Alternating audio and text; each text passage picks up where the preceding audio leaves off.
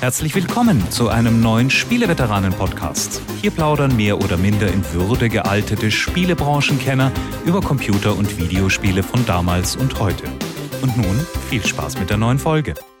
Willkommen zu Spieleveteran Podcast 244 mit mir in der Leitung der einzigartige, schöne und erfahrene Heinrich Lehnhardt. Oh, vor allen Dingen auch bald der wohlduftende. Ich bin gerade damit beschäftigt, in der Zeitmaschinenkabine die Duftbäumchen mit dem guten Tannengeruch Nein. aufzuhängen. Zwei Oh. oder drei. Aber Jörg Langer, laut unserem Orgaplan bist du für Butterbrote und Schneeketten zuständig. Ja, aber die Butterbrote schmecken ja nicht, wenn du wieder dieses harzige, ölige Luftverpestungszeug da aufhängst. Das hatte ich dir doch eigentlich untersagt. Naja, also bei längerem Aufenthalt in unserer Zeitmaschinenkabine kann das mit der Sauerstoffqualität ja schon bedenklich werden. Und da kann man zumindest dagegen anduften, denke ich, denn wir haben ja heute eine dufte längere Zeitreise noch vor uns. Ja, ich habe schon äh, in die Shownotes geschaut und mit Schrecken gesehen, dass du weiterhin planst, die komplette Zeitreise mit deinen Powerplay-Erinnerungen zu füllen. Die Ausgaben im äh, Dezember oder die eine 12 auf dem Titel haben, die oft schon im November erschienen sind, die sind ergiebig, weil ja da so viele Herbsttestmuster fürs Weihnachtsgeschäft noch reinflatterten. Und also gerade bei der Ausbeute der Powerplay ist mir das schon aufgefallen. Der Testteil ist gut gefüllt und es ist dann auch endlich passiert. Ich werde das nachher noch tränenreich verarbeiten. Es ist die Ausgabe, in der ich verabschiedet worden bin aus Powerplay. Okay. Ja, also ich habe auch meine Taschentücher schon bereitgelegt. Tief betroffen. Ja. Aber vor der Zeitreise äh, schauen wir in die Jetztzeit. Was gab es an Neuigkeiten? Was haben wir vielleicht sogar gespielt? Ja, ich war zum Beispiel im Museum. Äh, Microsoft feiert ja fleißig den 20. Xbox-Geburtstag.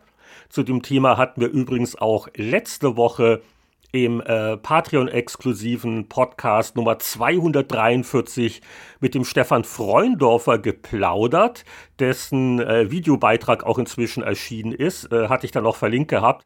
Und was äh, ganz spaßig ist, ist das begehbare Museum im Browser. Das habe ich mir mal angeguckt. Äh, das ist natürlich ein bisschen Effekthascherei. Also man läuft da mit einer Spielfigur quasi durch einen Raum und äh, vor den Exponaten gibt es so einen Kreis und wenn man sich da reinstellt, kann man Enter drücken und dann wird die Webseite aufgerufen, wo dann was erklärt wird oder wo vielleicht ein Audioclip abgespielt wird. Jetzt könnte man sagen, hätte man gleich eine Webseite nur haben können, aber das wäre nicht so cool gewesen. Also dieses Rumspazieren in diesem Raum ist schon ganz, ganz niedlich gemacht und da gibt's verschiedene Museumsflügel, also ein für jede Xbox-Generation. Und nicht schlecht, also da gibt's auch so Kleinigkeiten wie ein Brief, der ist aber leider nur angeschnitten zu sehen. Der historische Brief, den damals Microsoft an Nintendo geschrieben hat, um, äh, um einen Gesprächstermin zu bitten wegen eines Kaufs im Prinzip. Microsoft hatte ja gedacht, ach, wir schlucken Nintendo und dann sind wir die Kings im Videospielbereich. Und das Gespräch lief ja dann nicht so toll, das ist ja inzwischen überliefert, das sind sie mehr oder weniger ausgelacht worden. Aber äh, da, da gibt schon so einige Exponate in diesem virtuellen Museum.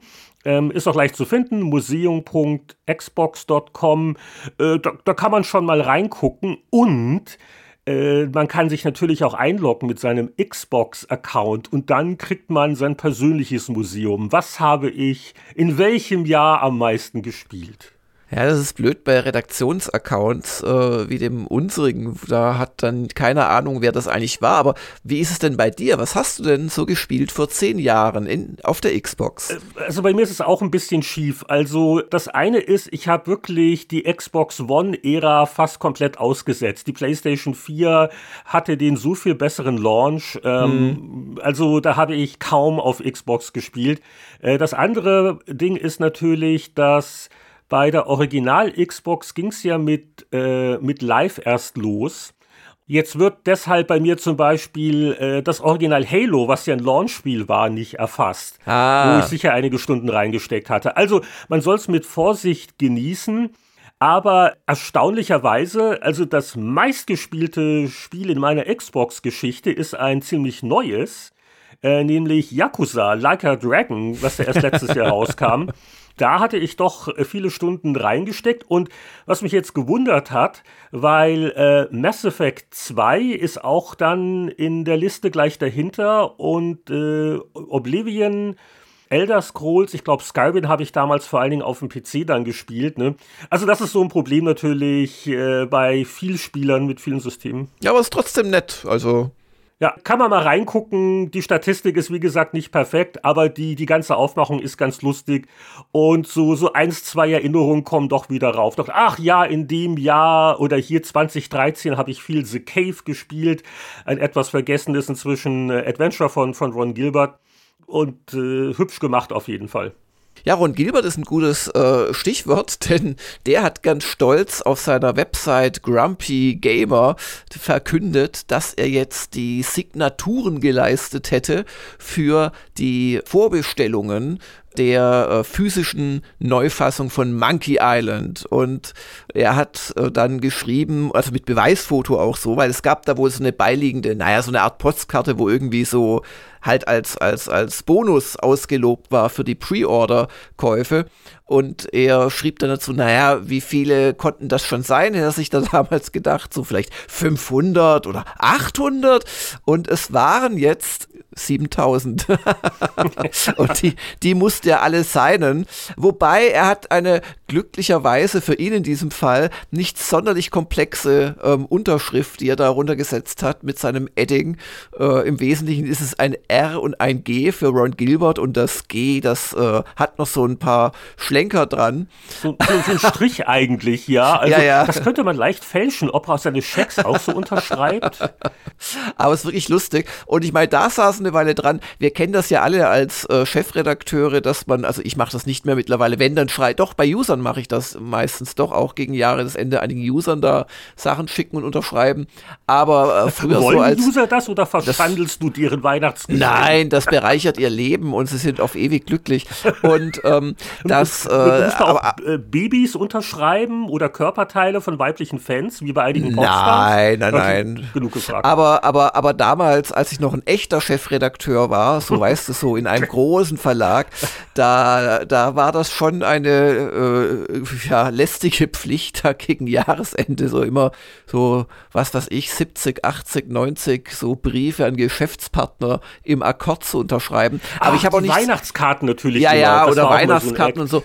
Und man hat es ja irgendwie gern gemacht, weil man hat sich auch gefreut, wenn man dann äh, seinerseits welche bekommen hat, was übrigens kaum noch kommt. Also wenn wir noch zehn Weihnachtskarten kriegen hier pro Jahr, ist es viel. Ja, wer schickt denn auch Weihnachtskarten? Die Umwelt, die Umwelt, die Bäumchen. Aber, aber, aber ich habe auch eine etwas komplexere Unterschrift. Also für so einen Fall müsste ich mir einfach auch so JL oder so dann ich würde auch fast vermuten, das ist so seine Autogrammkartenvariante der Unterschrift. Ne? Also, ja, das ist schon, Aber schon einzelne, ein, einzelne will er auch so noch mit kleinen Anmerkungen auf der Rückseite versehen das haben. Nett, also, ja.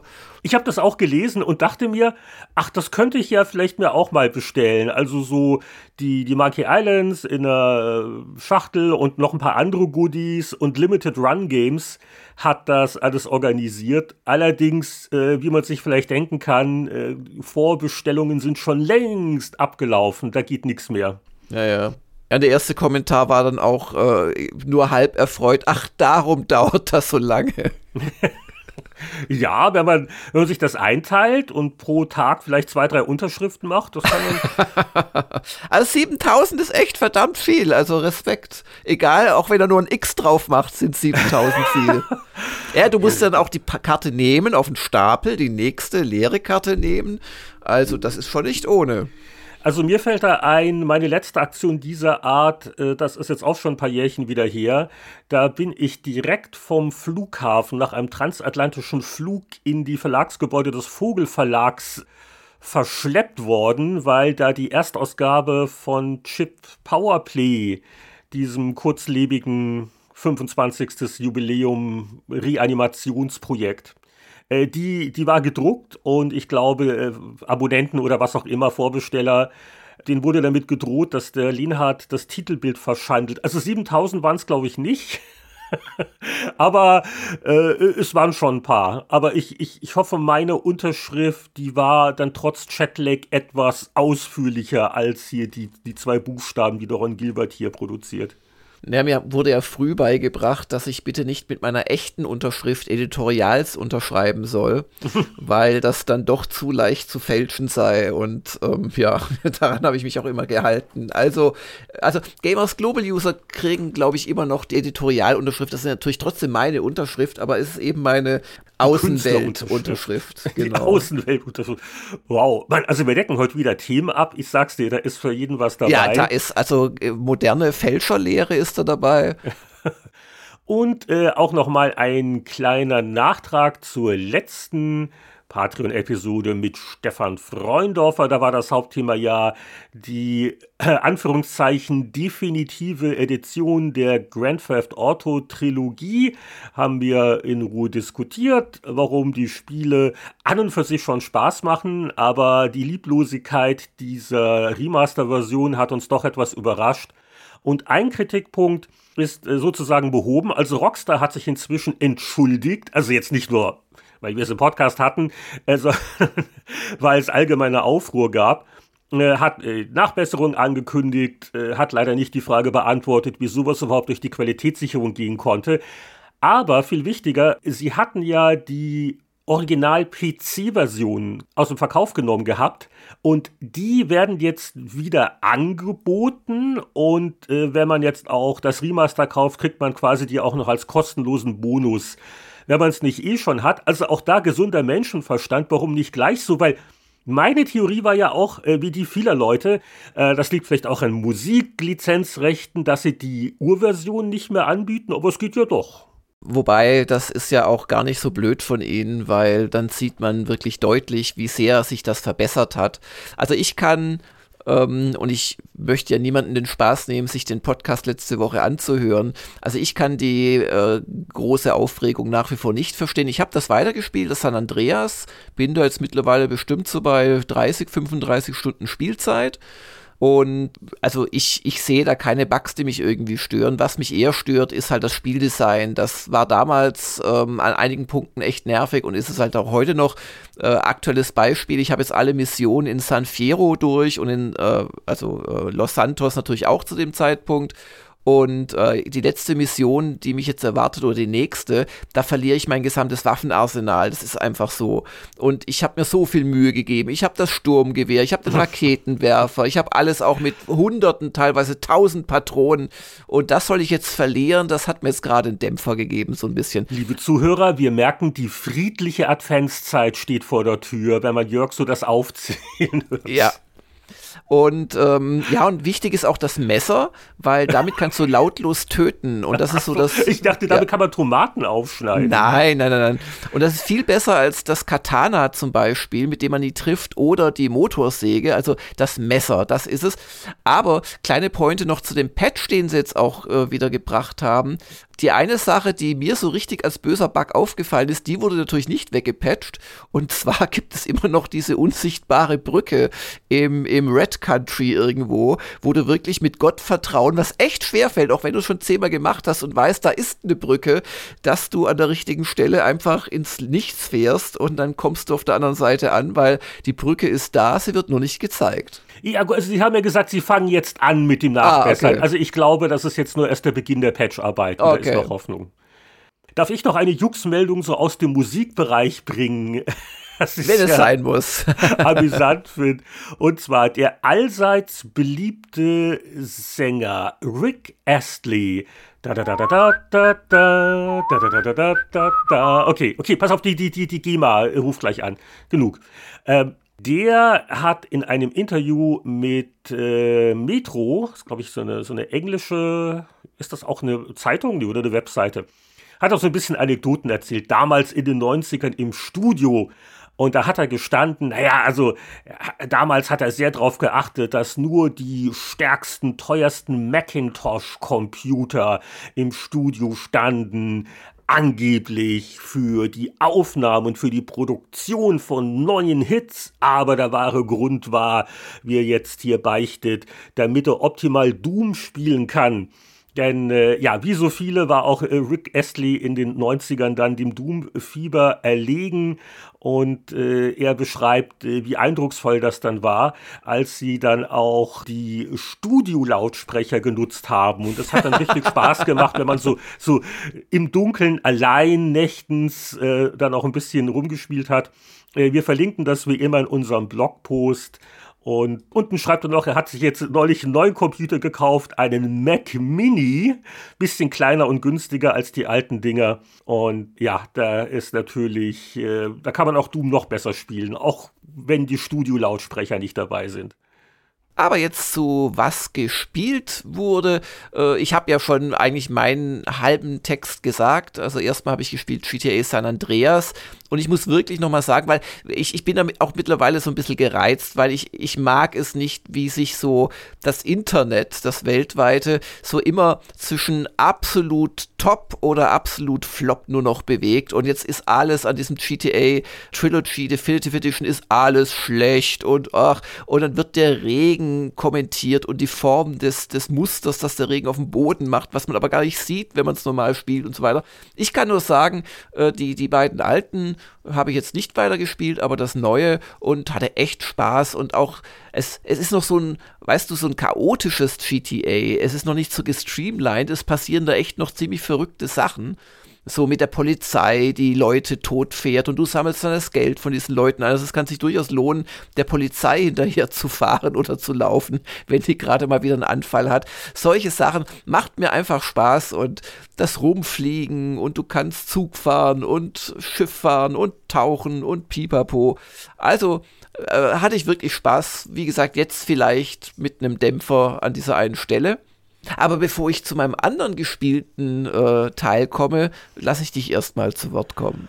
Ach, ich bin ein bisschen langweilig. Ich habe nicht wahnsinnig viel gespielt. Ich habe so ein, zwei Sachen ein bisschen weiter gespielt, über die ich schon berichtet hatte. Also ein bisschen noch weiter auch GTA. Allerdings bei mir ist es wirklich Vice City, meine alte Liebe, wie äh, letzte Woche ausführlich berichtet. Und äh, ich habe mal endlich mal noch mal ein Abendlichen Ruhe mit Forza Horizon 5 hingesetzt äh, was ein ganz, ganz feines Spiel ist. Aber was mir vielleicht sehr auffällt, weil ich erst vor einigen Monaten das Horizon 4 für mich entdeckt habe, ist, wie super ähnlich es doch eigentlich ist. Also äh, gut, natürlich von der Kulisse mal abgesehen, aber die ganze Spielstruktur, also äh, wirklich klasse, aber die letzte Begeisterung fehlt ein bisschen bei mir, auch wenn ich da jetzt mit meinem Ford äh, Bronco äh, wunderbar da durch die äh, Staubebenen, wie das heißt, von Mexiko tuckern kann feines, feines Rennspiel. Hätte vielleicht ein bisschen innovativer sein können, aber äh, äh, rein spekuliert. Ich habe da keine Insider-Infos.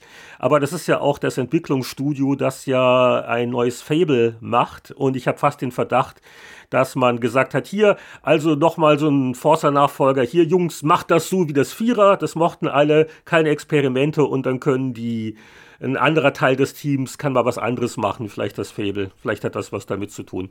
Auch das Dicey Dungeons spiele ich mir wieder gern mal so ein, für 20 Minuten mal so einen kleinen Run.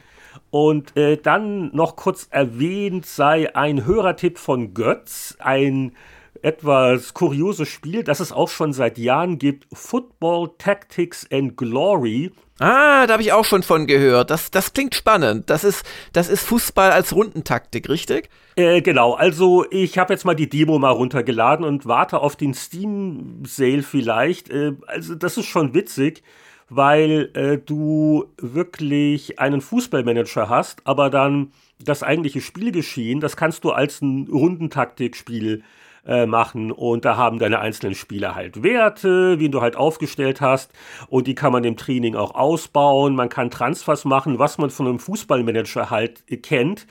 Und jeder Spieler, wenn er eine Aktion machen will, dann wird die Wahrscheinlichkeit angezeigt. Also, und es gibt auch diese Zufallselemente. Also, mhm.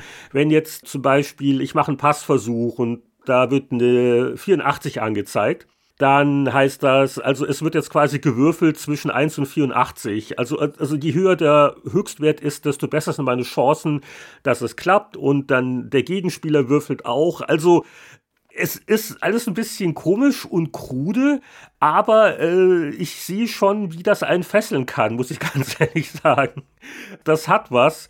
Ich muss mal gucken, da brauche ich nur ein bisschen mehr Zeit, weil der Vereinsverwaltungsaspekt, da, da ist schon auch einiges so drin und Nachrichten hier vom Präsidenten und was soll trainiert werden ich habe jetzt irgendwie mein ganzes Geld äh, für die Amateurliga schon auf den Kopf gehauen, für den Scout, äh, obwohl ich mir gar keine Spiele jetzt mehr leisten kann. Mal gucken. Also gibt schon seit ein paar Jahren, ist jetzt äh, nicht das schillerndste Spiel vielleicht, aber wer einfach das hört zu dieser Mischung, hm, Rundentaktik und Fußballmanager, warum nicht? Es gibt eine kostenlose Demo seit einiger Zeit schon, die kann man mal downloaden auf Steam. Ja, und ich habe äh, just heute am Aufnahmetag äh, habe ich ein kleines Päckchen von Nintendo bekommen und äh, dachte schon, oh, ist das jetzt endlich die ähm, Vorladung vor Gericht für die schlechte Metroid Dread Note? Aber nein, es war zum Glück war es ein äh, neues Game in Watch und ich lasse es mal hier im Hintergrund ein bisschen klimpern. Ach Gottchen. Hörst du es? Äh, bisschen schwach, aber ja. Nein, es ist ein Mini-Teil mit kleinen Quäklautsprechern. Das kann man schon mal näher ans Mikrofon holen, dann klimpert das gleich besser. Ja, ich habe schon auf dem Mikrofon drauf liegen gehabt. Ach so. Aber jetzt ist es die maximale Lautstärke. Ja. Oh ja, jetzt, jetzt, jetzt wird's kräftig. Sehr gut. Genau. Und das ja. ist das neue Game Watch und äh, kostet wieder so um die 50 Euro, was natürlich jetzt nicht gerade wenig ist aber ist wieder sehr, sehr süß. Also hat so etwas größeres Scheckkartenformat, ist vielleicht so dick wie 10 oder 8 Scheckkarten übereinander gelegt und hat einen winzigen Bildschirm, der aber jetzt gerade noch ausreicht. Und enthalten ist, weil das ist ja die Legend of Zelda Ausgabe. Die erste war ja bekanntlich äh, die Game Watch Super Mario Bros. Ausgabe. Und bei Legend of Zelda ist natürlich das Original Legend of Zelda dabei, oh Wunder, in übrigens Englisch und Japanisch aufgrund der massiven Sprachausgabe vieler Nintendo-Titel ist das natürlich nur eine reine Textänderung. Und dann ist die Adventure of Link, also das zweite Zelda, das umstrittene, das so auf einmal so mit Oberweltkarte und, und, und 2D von der Seite gezeigten Jump'n'Run-Kämpfen gearbeitet hat. Also immer, wenn man auf der Oberkarte einem Monster begegnet, muss man quasi so einen kurz, also wenig scrollenden Abschnitt überstehen. Man kann auch fliehen, wenn man möchte, nach rechts und dann geht's weiter auf der Weltkarte. Das ist schon an der Grenze, weil da ist die Figur schon im Original sehr klein gewesen, aber also auf diesem Mini-Display würde ich mal schätzen, ist der noch so ein Millimeter oder einen halben groß, der Link. Also ist wirklich nicht mehr viel. Und ähm, dann ist dabei die Gameboy-Fassung von, es ist ja auch auf dem Game Boy erschienen, aber wir haben das vor, glaube ich, zwei Jahren in der SDK neu gespielt, vom ähm, Awakening? Link's Awakening? Vom äh, Link's Awakening. Und das gibt es sogar in Englisch, Französisch und Deutsch außer Japanisch. Le-Link. Ja, und ist natürlich Le-Link, ist natürlich ein schönes Spiel. Und dann ist auch wieder ein Game Watch Spiel dabei, das ist äh, Vermin, das ist quasi Hit the Mole, also wieder primitivst, aber mein Gott, also da, daher hat das Ganze ja seine Berechtigung letzten Endes. Und natürlich ist wieder ein Timer dabei und eine Uhr. Man kann es sich dann auch, wenn man die Schachtel umgestaltet, also vorgestanzt hinten zum Rausklappen, hat man gleich noch so einen schwarzen Aufsteller aus Pappe dabei, wo man das dann ins Regal stellen kann als Uhr oder als einfach Betrachtungsgegenstand. Und ja, jetzt weiß ich halt nicht, wahrscheinlich hat es jeder schon gespielt und es interessiert hat. Dafür ist natürlich 50 Euro dann viel.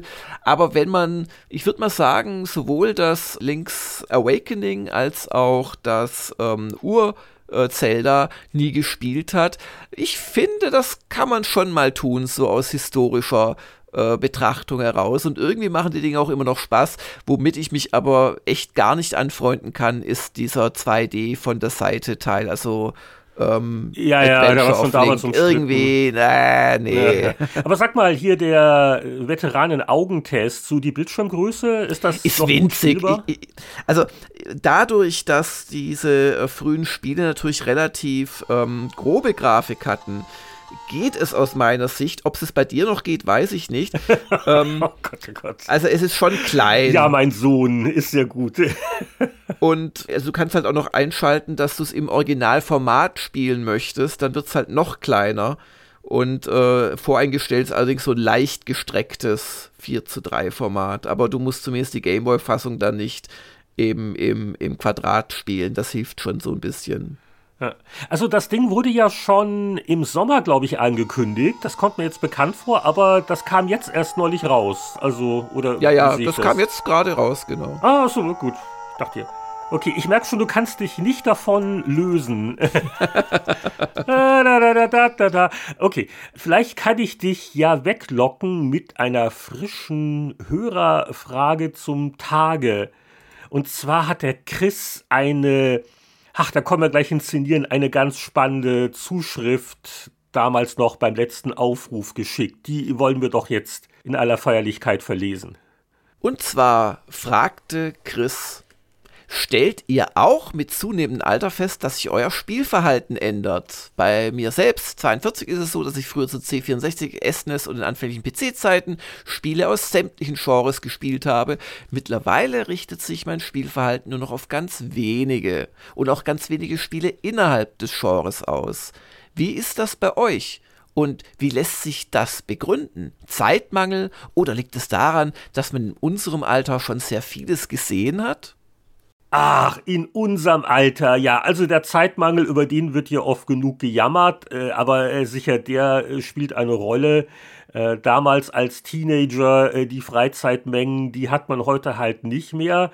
Es ist eine interessante Frage. Äh, als ich ein sehr junger Mensch war, in diesem Teenageralter, dachte ich mir auch zum Beispiel, ha, also so mit der Rockmusik und überhaupt, wie ist denn das, wenn man älter wird? Dann hören alle nur noch äh, Volksmusik und Klassik, oder? Und da habe ich aber immer einen großen Bruder gehabt, der einige Jahre mir voraus ist und der, der hat sich da in der Hinsicht nicht geändert. Und irgendwann sind halt dann Videospiele dieses neue Medium geworden wo ja auch so der, der Mainstream am Anfang auch immer das als Kinderkram behandelt hat. Und schau an, die Kinder werden älter, aber äh, das Hobby bleibt immer noch da, aber äh, es verändert sich natürlich, wie man das ausübt und wie da dann auch der Geschmack ist. Aber in, in einer Hinsicht äh, kann ich den Chris gut verstehen. Ja, also ich habe früher wirklich auch versucht, natürlich auch aus beruflichen Gründen, aber auch aus Neugier, quasi alles zu spielen so gut wie alles. Und äh, im Laufe der Jahre hat man sich dann doch immer mehr spezialisiert. Liegt vielleicht auch daran, dass die einzelnen Genres immer komplexer auch wurden? Oder hast du eine Theorie? Das sind natürlich auch Faktoren, die da eine Rolle spielen.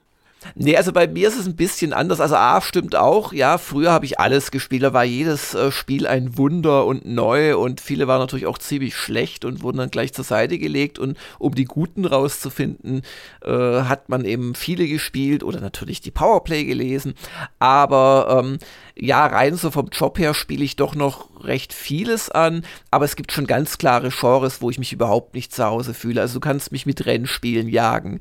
Mittlerweile kannst du mich mit fast allem, wo Multiplayer davor steht, jagen. Und mit was kann man mich noch jagen? Ja, mit so diesen Landwirtschaftssimulatoren und sonstigen Berufssims, wie sie sich schimpfen. Mit den aller, allermeisten ähm, Sims kannst du mich, also echten Sims, so Flugsims, U-Boot-Sims kannst du mich jagen. Aber ich Vielleicht mag. Es kürzer, wenn du uns sagst, womit man dich nicht jagen kann. Aber ich mag schon noch das meiste, also was auch einfach vom, vom, bei den, bei den Core-Games zumindest auch den größten Teil noch ausmacht. Also ich mag die meisten Action-Adventures, ich mein, mag die meisten Action Action-Spiele, Strategie- und Rollenspiele sowieso. Also da Roguelikes, wo immer man sie einordnen möchte.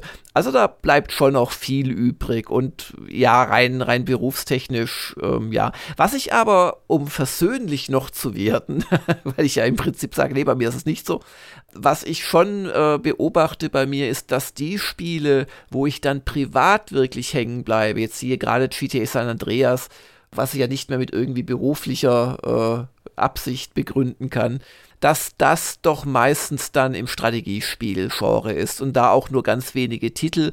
Und ja, ich glaube, das ist ganz normal. Und in der Tat, man hat viel gesehen und also es ist nicht nur ein Gerücht, dass man sich, glaube ich, je älter man wird, umso weniger von bestimmten Sachen so beeindrucken lässt, sondern man, man weiß dann ganz genau, was man will und nur weil es alle spielen, wird aus mir kein Fortnite-Spieler mehr.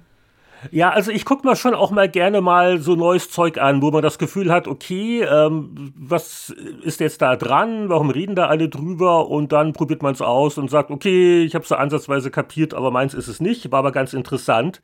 Auch hier nochmal der Vergleich zum Musikgeschmack. Also der bildet sich ja auch zu einem guten Teil, auch in den jungen Jahren. Ja, ja da wundert es mich jetzt nicht, wenn der Chris beobachtet, dass so die Lieblingsgenres von damals, dass er sich da jetzt immer mehr drauf konzentriert. Ne? Wenn du das mit dem Zeitmangel kombinierst und einfach mit, also ich bin jetzt erstaunlicherweise kein äh, ausgebildeter Verhaltensforscher oder Psychologe, ich tue nur immer so. Aber ich glaube, das ist eine relativ normale menschliche Entwicklung. Das gehört einfach zum Reifeprozess dazu dass man auch vielleicht ein bisschen weniger offen ist, so für Experimente und neue Sachen. Mhm. Und ja, äh, äh, Zeitmangel kombiniert mit dem Spieleüberfluss darf man auch nicht vergessen, wie leicht es ist, wie groß die Auswahl heutzutage ist im Vergleich vor 20, 30 Jahren. Da wundert mich das jetzt gar nicht und mir geht's im, im Prinzip genauso. Auf jeden Fall danke, Chris, für die Frage. Langsam müssen wir mal anpeilen, wann wir die nächste große Fragenrunde machen. Aber so ein paar Fragen ja, haben wir, wir noch. Haben noch ein paar. Wir haben noch ein paar. Und ihr könnt auch durchaus genau unaufgefordert mal eine Frage einfach stellen. Die wird in der Regel auch gesehen und dann ins Körbchen gelegt zu den anderen.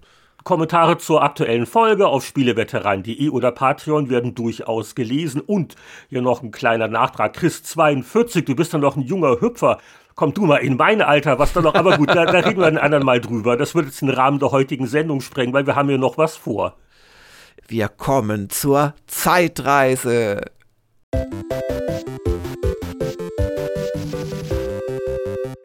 Die Spieleveteranen-Zeitschriften Zeitreise, wo wir uns blätternd in vergangene Jahrzehnte bewegen und dabei alte Spiele wiederentdecken, wo sich vielleicht Anekdoten aus den verkrusteten Gehirnrandbezirken lockern. Und äh, jetzt bin ich aber verwirrt, Jörg. Fangen wir an mit dem Jahr 2011 oder ist es das Jahr 2070, wenn ich mir hier den GameStar-Titel von vor zehn Jahren angucke? Ja, also man muss sich im Prinzip für eine Wirklichkeitsebene entscheiden, aber in Wahrheit schon 2011, weil wir wollen ja gedruckte Hefte noch haben und in 2070 weiß ich nicht, da wird es keine Webseiten mehr geben. Aber was es 2070 gibt, das ist ein Anno. Und damit sind wir bei dem Titelbild der GameStar 12 2011. Anno 2070 exklusiver 100 Stunden Vorabtest plus vier Videos durchgespielt, Kampagne, Endlosspiel, Schlachten und so weiter. Also vor lauter Texten war auch nicht mehr viel Platz für die eigentliche Grafik. aber immerhin. Ja, Anno 2070 war ja das erste Science-Fiction-Anno sozusagen. Und äh, das war schon eine gewisse Umstellung. Die GameStar wegen der redaktionellen Vorläufe hat also den Vorabtest äh, von Martin Depper, aber noch ohne endgültige Wertung, schon mit ein bisschen Meinung. Ihr bei Gamers Global natürlich online, ihr habt ja das alles leicht, ihr habt dann schon einen Testbericht gehabt. Vielleicht können wir die beiden Meinungen ja ein bisschen kombinieren, oder? Ja, äh, das ist eine nette Idee, ja. Das sind auch zwei alte Bekannte, genau, Martin und bei uns der Michael Schnelle, das passt. Oder hast du noch so Erinnerungen an diesen Serienteil, den ich überhaupt nicht gespielt habe. Nee, ich habe das angespielt und mich hat's nicht angemacht, muss ich ehrlicherweise sagen. Ähm, insoweit kann ich da keine persönlichen Erfahrungen beisteuern. Vielleicht liegt's ja an dem, was da Martin Deppe hier schon so ein bisschen warnend äh, geschrieben hat. Das gute alte Mittelalter-Flair fehlt mir gewaltig, nicht nur wegen der jetzt schwer unterscheidbaren Produktionsgebäude. Anno 2070 ist nüchterner, technokratischer, weniger heimelig, weniger heile Welt als in den Vorgängern. Ich frage mich, ob das auch äh, einige Spieler gestört hat, weil äh, der jüngste Serienteil, der ging ja dann auch wieder in die Vergangenheit. Ja, beziehungsweise beim, beim eigentlichen Science-Fiction-Nachfolger, diesem 2025, da haben sie dann doch noch ein bisschen was gedreht und man konnte dann auch selbst, glaube ich, dieses Schiff da steuern und ein bisschen ballern. Aber du hast schon recht, das jetzt letzte Anno, äh, das ist wieder, also 1700 Dingens, das ist wieder so richtig äh, historisch und schön und äh, ja. Heimelig. Und heimelig, wie es der Martin so schön schreibt. Der, der Michael Schnelle ist wahrscheinlich auch Martin Deppe, so sehr gleichen sich die Meinungen. Der äh, schrieb bei uns zwar, mit den drei neuen Fraktionen legt Anno 2070 nochmal eine Schippe an Komplexität zu. Das gilt leider auch für die Menüsteuerung. Trotzdem macht Anno 2070 immer noch jede Menge Spaß.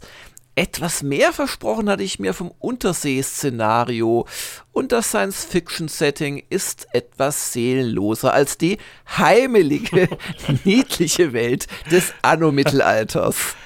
Aber immerhin, also eine 8.5 war es noch von ja. Anno-Experten Mick, aber halt eben auch keine neuen, die man bei der Serie ja durchaus auch gewohnt Vermuten wäre. könnte, ja, ja, genau. Ja. Das ist das alte Problem halt, ne? die Civilization und Alpha Centauri. Äh, es wird gleich abstrakter und weniger einnehmend, weniger vertraut, wenn du auf Science Fiction wechselst, ne? Ja, das ist ganz erstaunlich. Auch andere Spiele, gerade wenn du jetzt so 4X erwähnst, äh, die, die so ein bisschen, ja, halt versuchen, das nochmal anders zu machen, gehen in die Science Fiction rein. Es geht oft schief, weil historisch hat man irgendwie allein mit einem Einheitenlook halt eine gewisse Verbindung und, und stellt sich was drunter vor. Ah, eine Phalanx, ah, ein Schlachtschiff, ah, ein Streitwagen. Aber wenn du dann irgendwelche komischen, sicherlich äh, schön und kreativ designten äh, Zukunftseinheiten siehst. Also mich wirft das tatsächlich manchmal so ein bisschen raus. Und auch diesmal stellen wir wieder fest, es ist ja eigentlich alles schon mal da gewesen. Nicht alle Jahre wieder, aber alle paar Jahre wieder gibt es ein neues Battlefield-Spiel.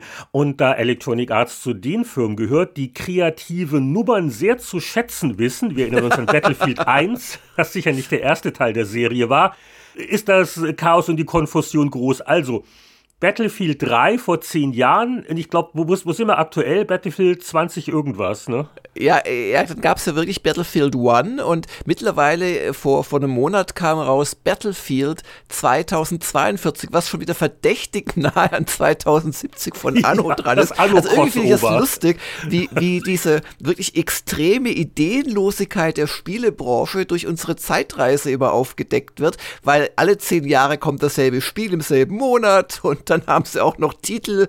Ach Gott, ist es schon lustig. Und die GameStar hatte in der Ausgabe auch noch keine endgültige Wertung. Es kam einfach das Testmuster zu spät in die Redaktion. Man hat einen Termin wahrgenommen bei einem Anspielevent. Und deswegen hat der Fabian Siegesmund da auch schon ein bisschen so, so Meinung geschrieben. Aber die eigentlichen Wertungen konnte die GameStar dann erst äh, eine Ausgabe später nachtragen. Aber äh, ich äh, kann die ja trotzdem schon mal hier verlesen. Also 93 Prozent für Multiplayer und 86 Prozent für die Solo-Kampagne. Was hat denn Gamers Global dazu gesagt? Ihr habt sicher schon einen Test gehabt. Ja, wir hatten äh, ganz ähnliche Noten. 8-0 Solo und 9-0 Multiplayer. Und ähm, interessanterweise haben wir hier einen Autoren Double Mr. G und Jörg, aber das war wieder dieser Fall. Wir hatten ja diesen einen, habe ich das schon mal äh, erwähnt eigentlich im Spielveteran-Podcast? Wir hatten einen, wie soll ich das sagen? Einen, ja, Redakteur, ein Spieleredakteur, äh, aus Deutschland, sage ich mal vorsichtig, der hat auch so für uns ein bisschen was geschrieben, aber halt unter Pseudonym. Ah, da hast du mal was erwähnt gehabt. Das ja, war, war das nicht ein GameStar-Redakteur genau. oder ein Mitarbeiter? Äh, nein, das habe ich, da habe ich nie äh, mich weiter zu geäußert und werde es auch nicht tun. Aber ähm, also ich war es äh, nicht. nein, du warst es nicht. Keine Anwesenden. Warum Mr. G? G wie Gustav? Ist das ein Hinweis? G wie Gamers Global, keine so. Ahnung. Das war einfach, stand nicht zu viel dahinter. Und auf jeden Fall, wir haben geschrieben, die Kampagne von Battlefield 3 ist sehr solide und wirkt etwas glaubwürdiger als die in vergleichbaren Militärshootern. Die Grafik finden wir auf Konsole wechselhaft, auf PC überwiegend sehr schön. Der Sound ist der beste, den wir bislang in einem Spiel gehört haben. Das eher leise Finale hat uns sehr gut gefallen. Damit ist übrigens nicht der Sound gemeint beim Finale, sondern das ist so ein bisschen, also da, da ist es nicht die ganze Welt explodiert, was man ja gerne hat bei diesen Spielen. Und was schrieb die GameStar, was schrieb der Fabian Siegesmund? Verbissene Duelle Mann gegen Mann in einsamen Bunkergängen, während draußen Panzerschlachten toben und sich hoch über dem Schlachtfeld Düsenjäger Dogfights liefern. Genau das ist für mich das Battlefield-Feeling und das bekomme ich hier so intensiv wie in keinem Serienteil zuvor. Die zerstörbare Umgebung und der irre Sound fügen dem Ganzen eine neue Dimension hinzu. Für mich schon jetzt das Multiplayer-Spiel des Jahres. Also der Fabian, der sollte Packungsrückseitentexte schreiben. Also wenn ich mir das so ob, lese. Ob das dann, ein Lob ist für einen Spieleredakteur, weiß ich nicht. Dann, dann, dann muss ich sofort jetzt Battlefield 3 nochmal downloaden. Vor zehn Jahren war gut genug, sicher auch heute noch. Ja, aber mir hat die Kampagne auch gefallen damals, das weiß ich noch. Ja, im GameStar-Testteil vielleicht noch kurz erwähnt ein Spiel, das hatten wir schon in der letzten Zeitreise, weil ihr es schon bewertet hattet und du warst ja richtig verzweifelt noch, weil du das Gefühl hattest, dass ihr vor zehn Jahren Rage von It Software mit neun von zehn extrem überbewertet hattet, aber also die Gamestar hat dann auch 84% gegeben, war jetzt auch nicht so richtig schlecht und der Christian Schneider hat das damals getestet. Also 84 Prozent ist schon nochmal schon, also eine andere Aussage als 9-0. Also ich will uns da nichts aus der Schusslinie nehmen. Aber Christian Schneider schrieb, Klar, das Rumlaufen und Ballern funktioniert tadellos. Die Autorennen sind klasse, auch die Grafik kann überzeugen, streckenweise sogar begeistern. Damit hat sich It Software einen Platz auf dem Siegertreppchen verdient. Für die Goldmedaille reicht es aber nicht, denn die Story ist dünn. Einige Elemente wirken unpassend wie nicht aufhebbare Waffen und sonderlich abwechslungsreich ist Rage auch nicht. Ja, ich entdecke hier im Testteil der GameStar ein Spiel, das habe ich auf, war das der Nintendo DS noch? Das war noch vor dem 3DS, oder? Gar nicht ungern gespielt, war jetzt nicht super gigantisch toll, aber ein wirklich witziges Tüftelspiel, gerade für unterwegs, und zwar ein kurioser Ableger der Might and Magic Serie namens Clash of Heroes. Und das wurde übrigens von einem kanadischen Studio entwickelt, Capybara. Und wow, 85% hier in GameStar. Ist das dir ein Begriff? Das ist ein wirklich schönes Spiel mit, mit 70 Prozent, fast ein bisschen unterbewertet. Das hatte mit äh, Might and Magic nur ganz wenig zu tun. Es war halt so ein Fantasy-Spiel, wo du auch sehr einfach auf einer Karte so ein bisschen rumgezogen bist und zwar so feldweise, fast wie bei einem Brettspiel. Aber die Kämpfe, die fanden dann statt, zwar zwischen zwei Armeen, aber in Wahrheit hast du das äh, mit so, ja, ähm, ja, so, so, wie, wie nennt man denn diese Match, Match 3, Match 4 Spiele in dem Prinzip gespielt. Also es war quasi wichtig, wie deine Truppen in der waagerechten oder senkrechten auf dem Feld standen. Das hat dann bestimmte Angriffe ausgelöst und mit zig Truppentypen, das war ein echter Knobelspaß. Ähm, allerdings ist das hier die PC-Fassung, weil ähm, die äh, Originalfassung auf, auf DS, die kam schon 2010 raus. Habt ihr die damals auch getestet, schon auf DS? Ja, die, die, ich habe gerade geschaut. Wir haben die auf äh, DS getestet und mit 7,5 bewertet im Januar 2010. Passt. Weil also mein Bauchgefühl oder die Erinnerung an besagtes Bauchgefühl hätte auch gesagt mittlerer 70er.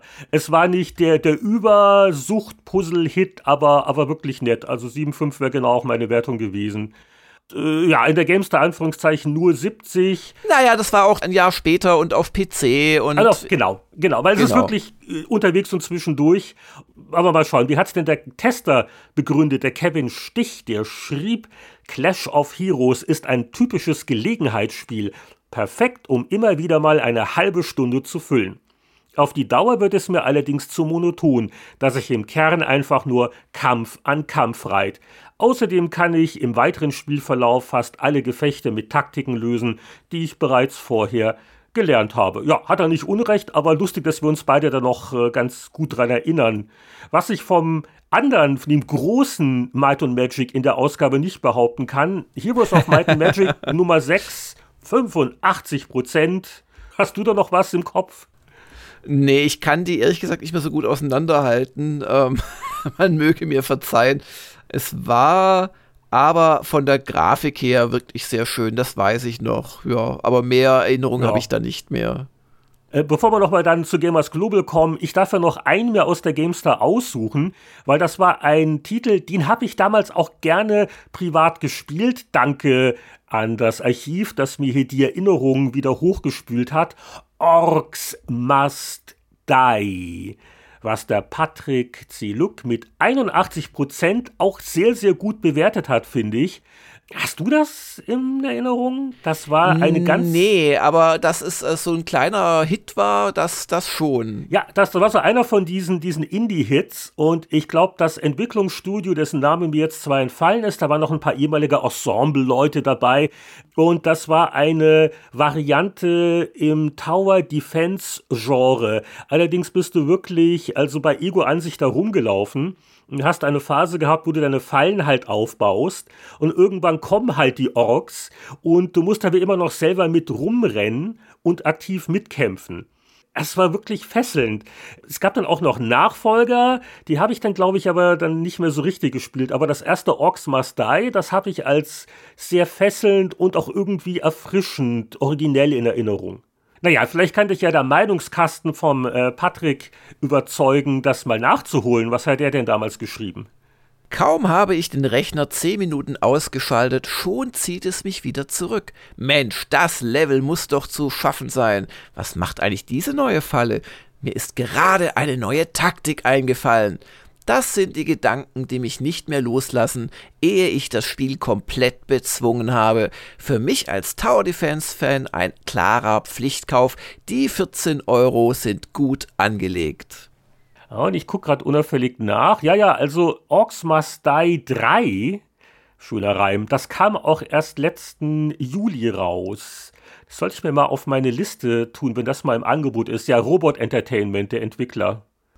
Gamers Global, ihr habt doch sicher auch schöne Konsolensachen vor zehn Jahren getestet. Ja, und ein ganz großer Titel war natürlich Legend of Zelda Skyward Sword mit 8.5 bewertet. Für ein Zelda eigentlich auch fast schon wieder am unteren Ende des Normalverteilungsspektrums. Und der Benjamin Braun lobte, Nintendo setzt die ruhmreiche Reihe konsequent mit den meisten Stärken und Schwächen fort. Er schafft aber kein neues Highlight. Die Gadgets und die damit verknüpften Rätsel machen so viel Spaß wie immer. Die Spielwelt ist abwechslungsreich, aber nicht miteinander verbunden. Die Kämpfe sind zu anspruchslos, obwohl sie von der Präzision von V-Motion Plus Gebrauch machen. Jetzt fragt sich der eine oder andere, hä, wie Motion Plus? Aber wir erinnern uns, die Wii, das war mal die Konsole, die du in jeder Zahnarztpraxis gesehen hast und auch heute übrigens noch siehst, weil sie sie nie ausgewechselt haben. Da ähm, gab es den ersten Controller und der war eigentlich fast schon fake, weil man hat immer gedacht, man, also bei den Videos und wie das so präsentiert Tennis, wurde, ja, ja. damit könne man irgendwie steuern und in Wahrheit war das Blödsinn. Und dann kam Jahre später der Wii Motion Plus raus. Den gab es auch so als Undock-Quadrat oder nein, ein Kubus, muss man ja sagen, weil es ja 3D ist. Äh, den konnte man dann tatsächlich noch an das vorhandene Wii-Remote anstecken. Dann gab es aber auch die neueren Video-Remotes, die hatten das gleich eingebaut. Und äh, damit konnte man, gerade weil es ja auch um Schwertkämpfe ging, konnte man äh, eher schon sagen, naja, wenn ich den Arm jetzt nach rechts oben führe, merkt dass das äh, Spiel, statt nur die Beschleunigung in die grobe Richtung quasi zu bemerken und dann die Bewegung der Spielfigur hinzufaken. Ähm, übrigens, äh, wen es interessiert, Legend of Zelda Skyward Sword ist so eins der Zeldas, die mich irgendwie nicht abgeholt haben und eigentlich von den ganzen 3D-Zeldas das einzige. Warum kann ich bis heute nicht sagen, aber mich hat es einfach nicht angemacht. Oh, ich wollte dich gerade fragen, was du eigentlich von dem Remake für die Switch hältst, was Nintendo ja wirklich zum Vollpreis anbietet. Ja, ja. Habe ich angespielt, gerade aus dem Grund, weil ich das nie groß gespielt habe und es hat mich wieder verloren nach einer Stunde. Wie damals. Oh. Ja. Aber du hast ja jetzt dein Game Watch mit den richtigen Zeldas wie in der alten Zeit. Wer braucht denn noch Skyward Sword? Hm? Genau.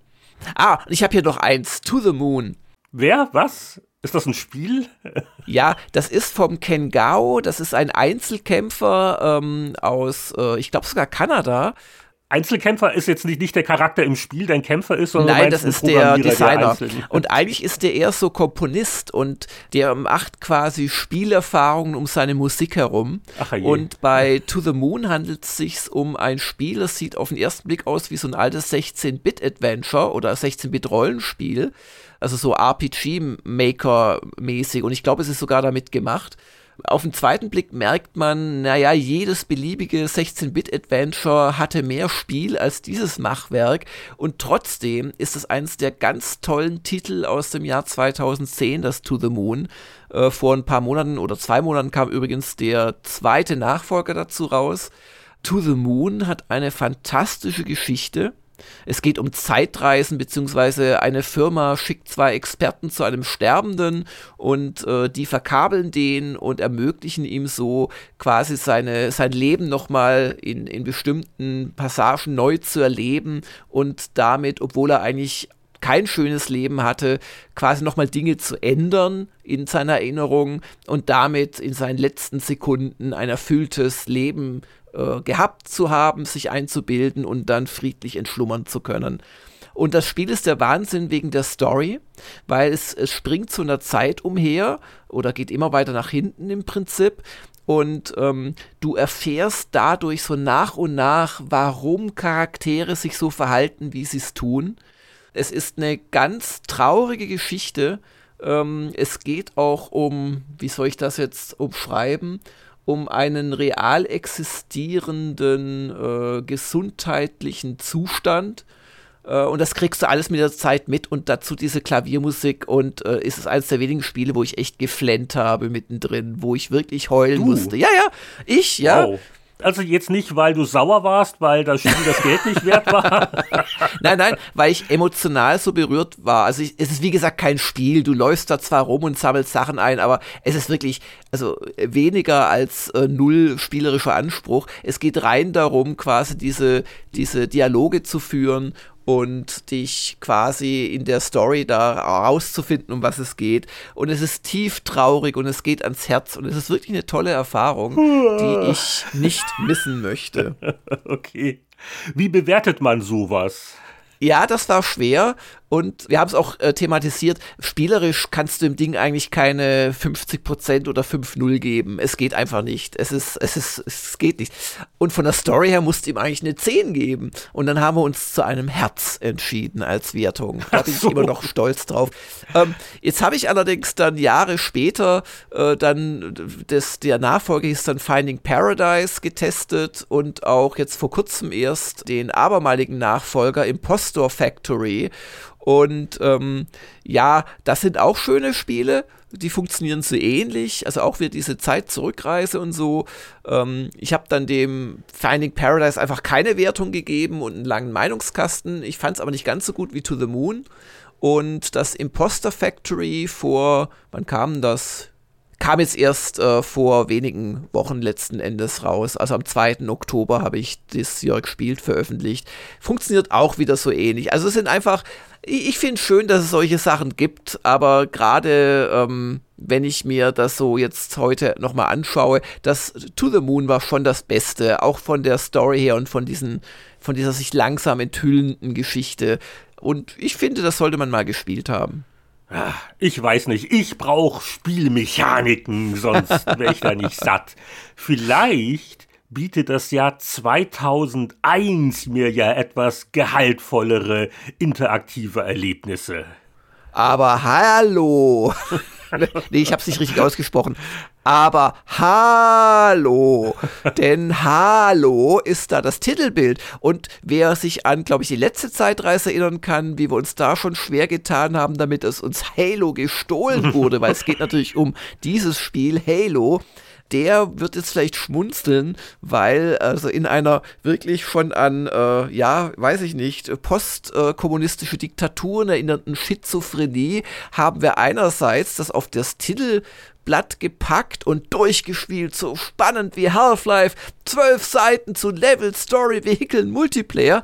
Also ist total toll gefunden, als auch direkt drunter geschrieben, entlarvt, wie Microsoft sie zum Kauf der Xbox zwingen will. Zwingen will. Das und ist ja, ihre Alternativen. Das ist ja schändlicher noch als die Impfpflicht sozusagen. Ja. Bill Gates injiziert einen Chip in dich, der zwingt dich dazu, eine Xbox zu kaufen. Ja, ach, das ist ja mittlerweile fast schon eine der überzeugenderen Corona-Leugner-Theorien. aber lassen, aber wir, lassen das. wir, das. Thema. Aber ihr, ihr, habt aber auf dem Titel, ist das nicht ein bisschen, ich will nicht sagen, also, also irreführend ist übertrieben, aber ihr drückt dem Leser jetzt nicht aufs Auge, dass er das auf der Xbox durchgespielt hat, weil GameStar, die Welt der PC-Spiele, da könnte man ja jetzt mutmaßen, oh, das gibt's ja doch für PC. Oder war der nur eurer Zeit voraus? Äh, ich habe gerade nicht zugehört, gehen wir zum nächsten Thema. Ähm, ja, das, aber gut, wir hatten natürlich schon, also seit über einem Jahr immer wieder thematisiert, äh, dass das nicht für PC äh, erstmal kommt. Und das ist ja auch dieses Entlarvt, wie Microsoft sie zum Kauf der Xbox zwingen will. Man hat natürlich noch äh, lange geglaubt, das käme dann zeitgleich raus oder nach kurzem äh, Verzögern. Und das war ja dann doch ein ziemlicher Abstand. Aber ich glaube es nicht, dass das, dass das irreführend ist. Dann hat man noch ein Video dazu, ha haben aber auch geguckt, das war bestimmt kein Zufall, dass wir mit Counter-Strike Zero als zweiten Thema ein, ein klares äh, PC Action- oder Shooter-Spiel daneben gestellt haben. Also das war, war bestimmt kein Zufall. Oh, und ein ganz, äh, das war ja richtig toll, hier eine Demo gleich zu Aquanox, groß auf dem Titel, die hatten wir wohl exklusiv. Und wir hatten halt auch den, den Test zu Aquanox dann im Heft drin. Aber diese Schizophrenie, die setzte sich dann im eigentlichen Artikel noch fort, weil, oder auch im ganzen Heft, also wenn man den News-Teil aufschlug, stand da gleich mal Xbox, kein PC-Killer. Und dann wurde vorgerechnet, sündhaft teuer, für Xbox plus Spiel fast 1100 D-Mark. Damals war übrigens schon der Euro eingeführt, aber wir haben das dann bewusst in D-Mark äh, noch umgerechnet. Höhere Zahl, ne? Genau. Aber äh, das hatten wir, glaube ich, auch kürzlich erwähnt, dass die X, ja, ja, ja, in, in, in der letzten Woche hatten wir das erst erwähnt, dass die Xbox in Deutschland schon schweineteuer war. Die kostete, glaube ich, 479 Euro. Also es waren umgerechnet 936 äh, Mark. Das war schon verdammt viel Kohle damals für eine Spielekonsole. Und die Spiele kosteten ja dann auch 65 Euro, was sich jetzt im Prinzip, ja, die PS5 gerade traut, so wieder in etwa. Also das war schon ein teures Vergnügen. Aber Jörg, wie will mich jetzt Microsoft dazu zwingen? Oder wie wollten sie es vor 20 Jahren? Gibt es da eine klare Antwort dazu? Ja klar, komme ich gleich drauf.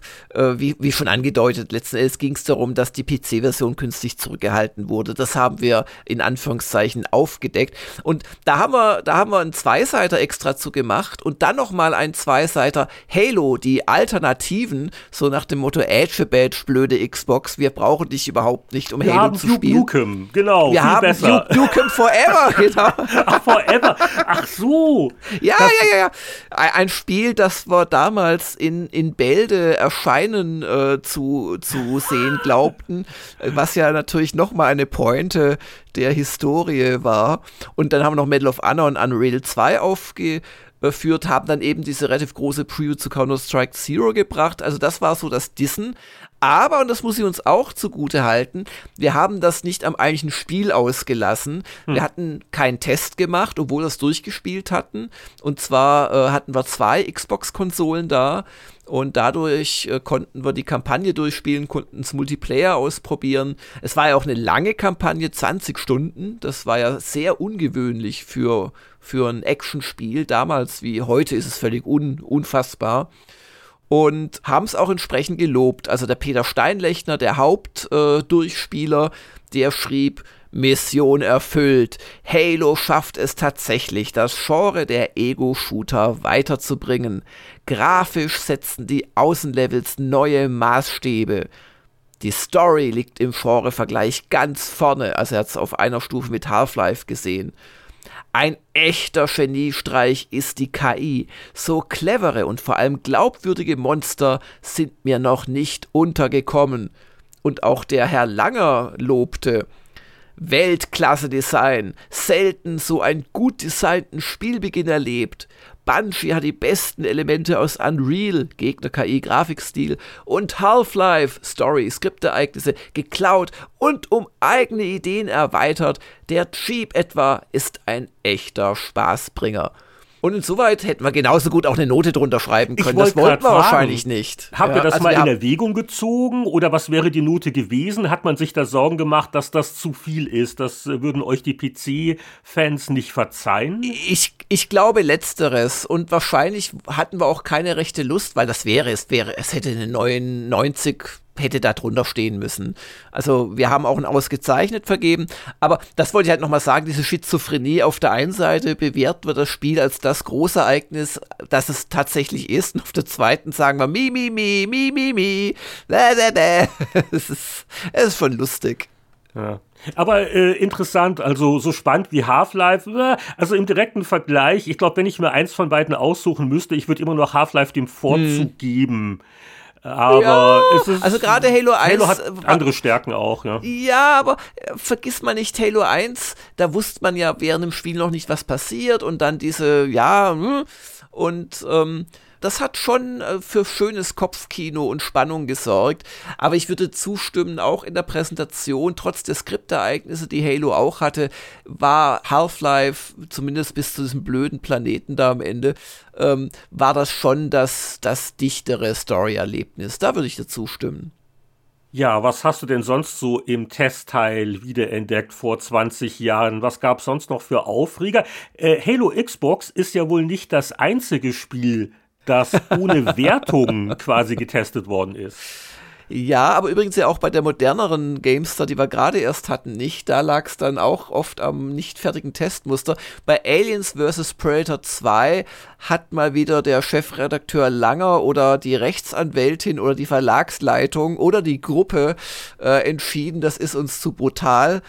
Äh, wobei man sagen muss, das war schon nicht ohne, weil als Alien-Spieler hast du halt äh, wirklich ja, Menschen den Kopf abgebissen und das war schon recht blutig. Das, das war damals, also heute wird man wahrscheinlich auch sagen, ach Gott, ja, gib's nicht in die Kindergartengruppe, mach's erst ab der ersten Klasse. Aber damals war das schon äh, nicht ohne. Und ich hoffe, ich hoffe wirklich, dass Petra Schmitz nicht gezwungen wurde zu ihrem Meinungskasten, sondern das so empfunden hat. Ich weiß es nicht mehr. Liebe Petra, solltest du das hören, sag es mir. Aber Petra Schmitz schrieb, Spannung, bis das Blut gefriert, Action vom Feinsten und gute Technik. Aber dass ich gezwungen bin, wehrlosen Opfern den Kopf abzubeißen, um zu überleben, ist absolut nicht vertretbar. Schade, da das Alien wegen seiner anspruchsvollen Steuerung mein Liebling ist. Oder vielleicht doch der Marine, weil ich mich als diese Figur so schön fürchten kann. Vielleicht sogar der Predator mit seinen coolen Waffen. Und damit haben wir natürlich auch die Besonderheit äh, von Alien vs. Predator 2 im Vergleich zu anderen Spielen. Du hast halt drei grundverschiedene äh, Figuren gehabt, die du auch, glaube ich, in der Solo-Kampagne alle drei gespielt hast und natürlich dein Multiplayer. Ja, also auch der Chefredakteur Langer hat ja in seinem Meinungskasten ein paar Zeilen geschrieben und da warst du schon so im, im Landesvater-Modus. Für Jugendliche ist das Spiel meines Erachtens nicht geeignet. Was hätte es denn gekriegt gehabt? Habt ihr das mal diskutiert? Ja, oder? das, also ich weiß im Detail nicht mehr, aber das wäre schon mittlerer 80er gewesen. Das hat uns schon gut gefallen. Darum hat uns das auch so geärgert, weil wenn dir ein Spiel gut gefällt, äh, dann willst du es als äh, Spieleredakteur natürlich auch preisen und du willst ja, dass andere das dann spielen, weil du willst ja, dass du äh, quasi dein, dein Spaß mit anderen teilen kannst. Äh, und das war uns halt da nicht möglich. Naja, wenige Seiten später Moorhuhn 3, 34 Prozent. das war zwar auch so ein Ballerspiel, aber das ging Ja. noch durch. Ja, dann hast du hier Juris Rache bewertet. Hast du da noch irgendwelche Erinnerungen dran? Su Tycoon, Moment, Moment, Moment, du blätterst Ja. schon zu, zu weit vor, das hatte ich ja ganz vergessen. Su Tycoon, das war niedlich. Das ist ja auch fast ein eigenes Genre geworden, oder? Ja, ja, stimmt. Ja. Die Tierparkmanager. kam ja jetzt gerade erst von Frontier auch dieser äh, Jurassic World Evolution 2 kam ja jetzt gerade erst raus. Ja, und 76 Prozent. Das ist jetzt wieder so ein Fall, wo ich das Spiel so ein bisschen vergessen hatte. Aber ja, ja schaut, schaut auch hübsch aus. Diese isometrische Grafik hat sich auch ganz gut gehalten. Hier, warum hat es mir denn gefallen? Süß, seicht und leicht. äh, Spielprinzip von, von Theme Park, äh, leicht zugänglich, ganze Familie. Biedere Technik, erstaunliche Zeitfresserqualitäten. Okay, jetzt, jetzt können wir beide wegen zu Yuri schalten, aber ich wollte Su Tycoon nochmal kurz gewürdigt haben. Also wer Yuri nicht mit irgendeinem Spiel in Verbindung bringt, es war ein Add-on zu Command Conquer Alarmstufe Rot 2. Und was vergab der gestrenge Kompatriot Heinrich? Der war ganz verblüfft, dass er das damals testen durfte. War ich da irgendwie schneller wegen USA oder warum hat sich da bei euch keiner drum gerissen? Ihr habt alle Halo gespielt auf der Wahrscheinlich Xbox. hattest du Hunger und wolltest ein Honorar einfahren oder so. 87 Prozent, recht hoch. Äh, die habe ich auch durchaus noch als spaßig in Erinnerung, weil halt schön durchgeknallt und Alarmstufe Rot 2 war ja auch äh, eins der besseren Spiele der Serie. Das muss ich mal selber hier mal nachgucken. Für weitere Einzelheiten reicht das Gedächtnis nicht. Im Meinungskasten stand Genosse, Spielspaß siegt. Juris Rache greift alle Alarmstufe Rot 2 Tugenden auf, serviert einige witzige neue Einheiten und abwechslungsreiche Solomissionen. Deren Komplexität ist in Ordnung, eine zusätzliche Kampagne hätte dem Addon aber nicht geschadet. Dann blättere ich weiter und komme zu Aquanox. Und wem das vielleicht nicht sagt oder wer nur die schlimme Neuauflage von, glaube ich, letztem Jahr noch in Erinnerung hat, dem sei geholfen. Das war so eine Art Unterwasser-Wing Commander aus deutschen Landen, nämlich von Massive Development. Und man hat da so gegen andere menschliche Fraktionen gekämpft und so typische Wing Commander Missionen, so Patrouillen, ja, Flüge waren sie nicht. Was ist denn eine Patrouille unter Wasser? Unterwasserpatrouillen gemacht. äh, da gab es verschiedene Fraktionen, die hatten dann auch ihre eigenen Schiffe und Schiffstypen und auch so Kampftaktiken. Und dann kam so das große, alte Böse. Äh, das waren so die alten, das waren so riesige Seemonster, gegen die man auch noch gekämpft hat. Und das war echt gut und wurde von Martin Deppe und Peter Steinlechner mit 85% belohnt. Und der Martin schrieb, geniale Grafik, tolle Missionen, wahnsinniges Geschlampe. Aquanox macht mich zum Spielspaß-Wellenreiter. Da fehlt die Pausenfunktion. Die Menüs lassen sich nicht mit der Maus steuern. Der Multiplayer-Modus wirkt angeklatscht. Sobald ich aber im Cockpit sitze, vergesse ich die Schluderei schlagartig. Die Kampagnenmissionen sind ausgeklügelt, gewaltige Schlachten mit Dutzenden von Schiffen und Viechern fordern mich ebenso wie Eskorteinsätze und Sabotagejobs. Nö, ich glaube, das habe ich jetzt völlig außen vor gelassen. Ich war zu sehr mit Su-Tycoon beschäftigt, vermute ich mal. Oder ich habe natürlich auch, obwohl ich äh, nicht gefragt wurde, einen Meinungskasten zu schreiben, ich hatte ja auch Tag 1 meine Xbox mit Halo. Ah. Das hat, glaube ich, einen guten Teil meiner Freizeit auch in Anspruch genommen äh, vor 20 Jahren. Okay, warum haben wir dich da nicht einfach Halo testen lassen? es gab sicherlich Gründe. Ja, ich, ich wollte Geld und da hast du halt Redakteure rumsitzen gehabt. Ach so, die, krieg, die, die wollen ja kein Geld. Kostet genau. nichts mehr. So wird das gemacht. Na, also wir, wir, wir haben halt die Xboxen vorab gekriegt von Microsoft. Dadurch. Ah, ja, ja. so, ich hatte normal brav Retail vorbestellt. Nee, nee, da wart ihr natürlich schneller. Ja, apropos Microsoft, äh, ganz lustig finde ich Flight Simulator 2002, nicht wegen der aus heutiger Sicht grauenhaften Grafik, die damals wahrscheinlich State of the Art war, sondern äh, weil ich bei 75% nach Mix Verriss gesucht habe oder den Gründen dafür und die lagen nicht im Spiel. Das finde ich interessant, denn Mick schrieb, am falschen Ende gespart. Da veredeln die Entwickler das Programm so stark, dass kaum Kritikpunkte bleiben und die Rechnungsabteilung rationalisiert die gedruckten Handbücher weg. Ansonsten glänzt der Flight Simulator 2002 auf ganzer Linie. Und er lässt sich dann noch über Druckerpatronen aus, die er Microsoft in Rechnung stellen möchte. Und das, das fand ich interessant, er hat das Spiel also massiv abgewertet, weil keine aus seiner Sicht äh, Dokumentation gescheit dabei war. Man musste die sich online holen. Und lustigerweise hattest du weiter vorne im Aktuellteil in der Ausgabe auf Seite 10 auch in so einer Einspaltenkolumne dich beschwert äh, unter, unter der Überschrift Mir fehlen die Worte dass du es nicht okay findest, dass die Hersteller nur noch die Handbücher ja, weglassen. Das war damals ein Aufreger ja. anscheinend. Hier, die Zeiten sind hart. Lufthansa streicht die Inlandsflugbrötchen. Microsoft erklärt eine vollständige Dokumentation in Papierform für entbehrlich. Der Kunde soll doch dankbar sein, dass er für seine 120 Mark überhaupt noch eine CD kriegt. Wobei, also, das war damals noch lustig gemeint. Also heutzutage kommt das ja öfters vor. Du kaufst dir eine Schachtel und da ist da Downloadcode drin und nicht mal eine CD. Also, also äh, Anleitungsbücher sind wirklich extrem selten geworden und das ist bei manchen Spielen wirklich jammerschade. Aber nicht nur das, also heutzutage ist es ja schon so, dass die Hersteller, also bei Steam oder so, die machen ja nicht mal mehr die Mühe, sowas wie eine Anleitung dann online bereitzustellen, sondern sie vertrauen wirklich auf ihr Tutorial, auf womöglich vorhandene äh, Ingame-Hilfen oder halt auch immer mehr, wie jetzt auch zum Beispiel Age of Empires wieder, dass du dann aus dem Spielmenü heraus zu YouTube letzten Endes geschickt wirst, halt auf irgendeine Unterseite von Age of Empires 4.com. Oder äh, noch schlimmer finde ich es, wenn die Leute davon ausgehen, dass du eh dann eine Fan-Wiki nutzen wirst. Also da ist schon was verloren gegangen. Also ein ja positiven Nebenaspekt hat das, aber äh, die Spiele sind schon im Schnitt einsteigerfreundlicher geworden. Ne? Ja, also das stimmt schon. Ja, weil ja. man in Handbüchern spart, legt man mehr Augenmerk darauf, dass es eben Tutorials gibt oder äh, Einstiegsmissionen, dass Sachen besser erklärt werden, dass man sich überhaupt mal fragt, brauche ich jetzt wirklich hier alle äh, 98 Tasten oder geht es auch ein bisschen einfacher?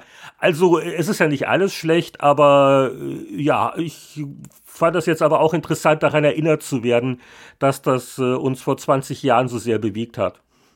Und als kurze Erwähnung, weil wir darauf gleich noch zurückkommen werden, zehn Jahre weiter zurück, wir hatten tatsächlich einen Test der Pools of Radiance Neuauflage Ruins of Mythdrannor. Und dem hat ein gestrenger Grummelredakteur in der GameStar damals 69% gegeben. Und dieser grummelige Redakteur warst du, Heinrich.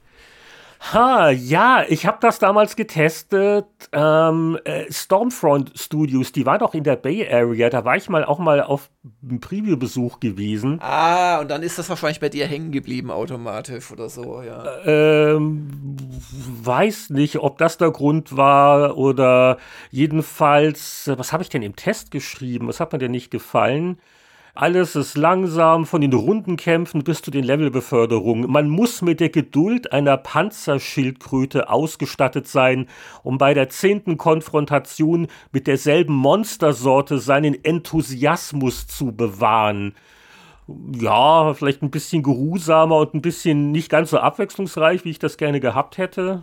Ja, unten schreibst noch, also mit, mit viel Geduld und etwas Gefluche macht es dann doch noch so ein ganz klein bisschen Spaß. naja, also Begeisterung sieht anders aus. Wie gesagt, ja. zu Tycoon, da hatte dann Rules of Mythbrother einen schweren Stand dagegen. Aber du, bevor sich die Schneeketten, die du vorhin aufgezogen hast, ablösen, äh, lass uns schnell nochmal in die Zeitmaschine springen. Ja, vor allen Dingen, weil du die Butterbrote schon alle gefuttert hast. Wir müssen uns sputen. Ja, ich brauche meine Energie. Äh, aber Jörg, also bevor wir in das Jahr 1991 wechseln, hier nochmal die Anmerkung. Also ihr merkt bei der Zeitreise, wir denken uns doch immer, ach, da hätte man da noch mehr machen können oder da noch ein Magazin mehr oder das Spieleveteran-Flashback. Es fehlt nicht mehr viel für unseren nächsten Patreon-Milestone, wenn die 4000 Dollar im Monat erreicht sind. Dann wird erweitert, dann gibt es speziell für die Unterstützer eine Deluxe-Version der monatlichen Zeitschriften Zeitreise. Wer es noch nicht getan hat, kann ja mal sich mit dem Gedanken tragen, die Spieleveteranen zu unterstützen. Längere Zeitreisen, doppelt so viele Episoden. Bei 5 Dollar im Monat seid ihr dabei. Alles weitere auf patreon.com slash Spieleveteranen. So, wollen wir sonst noch was verkaufen oder bewerben? Ja, ich hätte da einen benutzten alten Regenschirm rumstehen und eine Plastikaxt, die ich nicht mehr brauche. Und wir kommen das glaubst du mir jetzt nicht, gell? Aber du, das glaube ich du dir, das jetzt sehr willkürlich. Nein, da ist eine Plastikaxt direkt neben mir. das liegt an meinen Let's Play-Geschichten. Da habe ich mir angewöhnt, mich so ein bisschen zu verkleiden für die Werbevideos dafür. Aber so, das ist ein anderes. Eine Plastikaxt ist und keine richtige, ist alles gut. Ja, ja. Aber ich habe die ja tatsächlich dem Kollegen Hagen an den Kopf geworfen für das Battle Brothers äh, Video. Deswegen mit einer Plastikaxt. Das ist ja langweilig. Also die weißt du, Profis, wie schwer es ist, auf vier oder fünf Meter jemanden eine Plastikaxt an den Kopf zu werfen? Wie viel, wie viele Versuche wir gebraucht haben? Äh, Egal. Ja, ähm, in, in anderes in, Thema. In den Spielen ist das so leicht. Also bei Assassin's Creed Valhalla, da fliegen die Äxte und treffen immer. Siehst du mal. Auf jeden Fall, die Powerplay 12 1991 ist unsere letzte Station heute, vor 30 Jahren erschienen. Und, das muss ich jetzt echt mal loben, die Powerplay gewinnt den diesmaligen Wer hat das schönste Cover-Wettbewerb. Also über Anno 2070 bei der GameStar muss man eh nicht reden, weil man den, die Grafik nicht mehr eh sehen konnte vor lauter Text. Äh, Halo war okay, ja, aber schlecht. Aber hier, Strike Commander, der in den Himmel senkrecht schießen, so knapp an unserem rechten Ohr vorbei, vor einem Feuerball, den er selbst verursacht hat am Boden, eine mächtige Explosion. Mann, das war ein Spiel. Oder? Zumindest war es ein ziemliches Cover. Es war auf jeden Fall ein tolles Preview-Thema, weil das Spiel kam ja doch ein bisschen später. Also ich weiß noch, hm. wie dann zu PC-Player-Zeiten Chris Roberts persönlich bei uns in der Redaktion war, um das dann auf einem Rechner überhaupt zum Laufen zu bringen mit irgendwelchen Konfigurationstricks. Aber schon in der 1291 gab es eine Preview in der Powerplay und ja, also wirklich eine schöne Artwork, die Origin da gestiftet hat, also mit dem Feuerball und der Winkel und äh, wirklich toll. toll. Ja, also da habe ich auch echt noch Erinnerungen dran, aber können wir vielleicht gleich dazu kommen. Vielleicht noch zum Titelbild ansonsten über 60 Spieletests und äh, wenn ich das Dokument, das wir uns hier immer anlegen, durchscrolle, hast du auch versucht, jedes einzelne unterzubringen. Naja, die aller, allerwichtigsten, glaub mir. Und Kampf der Systeme, die wichtigsten Computer im Test und zurück zur Natur. Beholder 2, SSI, verlässt die Dungeons. Ach, das sind schöne Titelzeilen. Apropos verlassen. Äh, ich fange mal an in eigener Sache, weil also das ganze Jahr schon versuche ich dir weiß zu machen. Oh, ich glaube, das war meine letzte Powerplay. Oh, da war ich noch als Freier, aber nicht mehr lang. Oh, da habe ich ja schon dieses und jenes äh, gemacht und für DOS habe ich geschrieben und für Gamers und so weiter und so fort. Rührig, rührig. Jetzt ist es endlich soweit. Diese Ausgabe 1291 ist die erste Powerplay ohne Heinrich Lienhardt. Äh, ich darf das Editorial kurz zitieren. Äh, Lenhardt verlässt nach fast fünfjähriger Zugehörigkeit das Team. Sein Platz wird vom Debütanten Richard Eisenwenger eingenommen. 18 Jahre auf dem Buckel, Schule gerade hinter sich gebracht und Spielefreak. Ja, vielleicht ein bisschen unglücklich formuliert, ähm, nach dem Motto, der eine für den anderen. Und äh, in der Tat, ich habe auch keinen Test mehr von mir in der Ausgabe entdeckt. Ja, ja, aber, aber ehrlich gesagt, also auch diese Formulierung äh, nach fast fünfjähriger Zugehörigkeit, das Team. Also ja, ich finde, also wenn es die Redaktionsassistenz nach fünf Jahren geht, dann bedankt man sich bei ihr mit den Worten nach fast fünfjähriger Zugehörigkeit zum Team.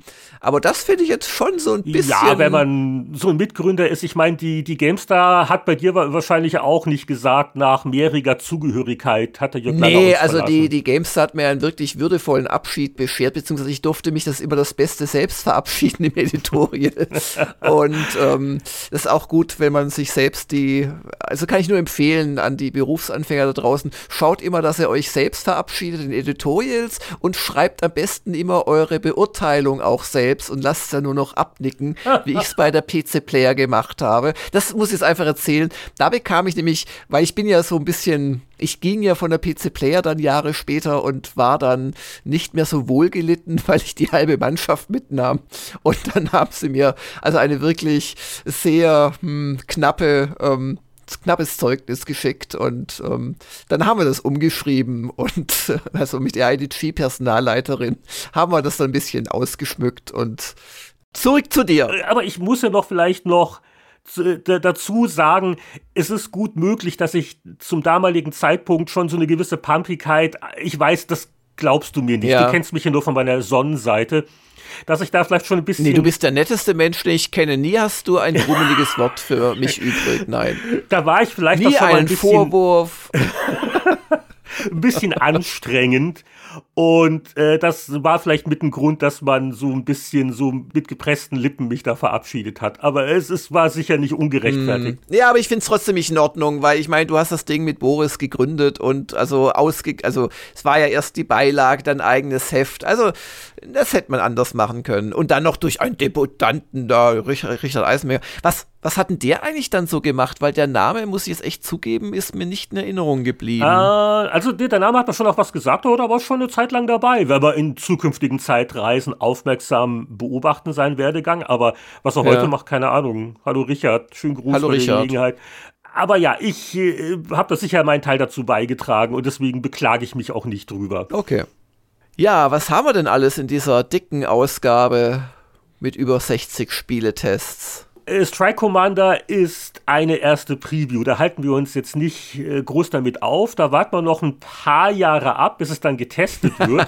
äh, auf da, jeden da, da Fall. kann ich dann aber auch mein, mein Leid klagen, äh, wenn wir es dann mal behandeln, weil ich habe das damals versucht, auf meinem neu gekauften PC zum Laufen zu bringen, wenn ich mich recht entsinne.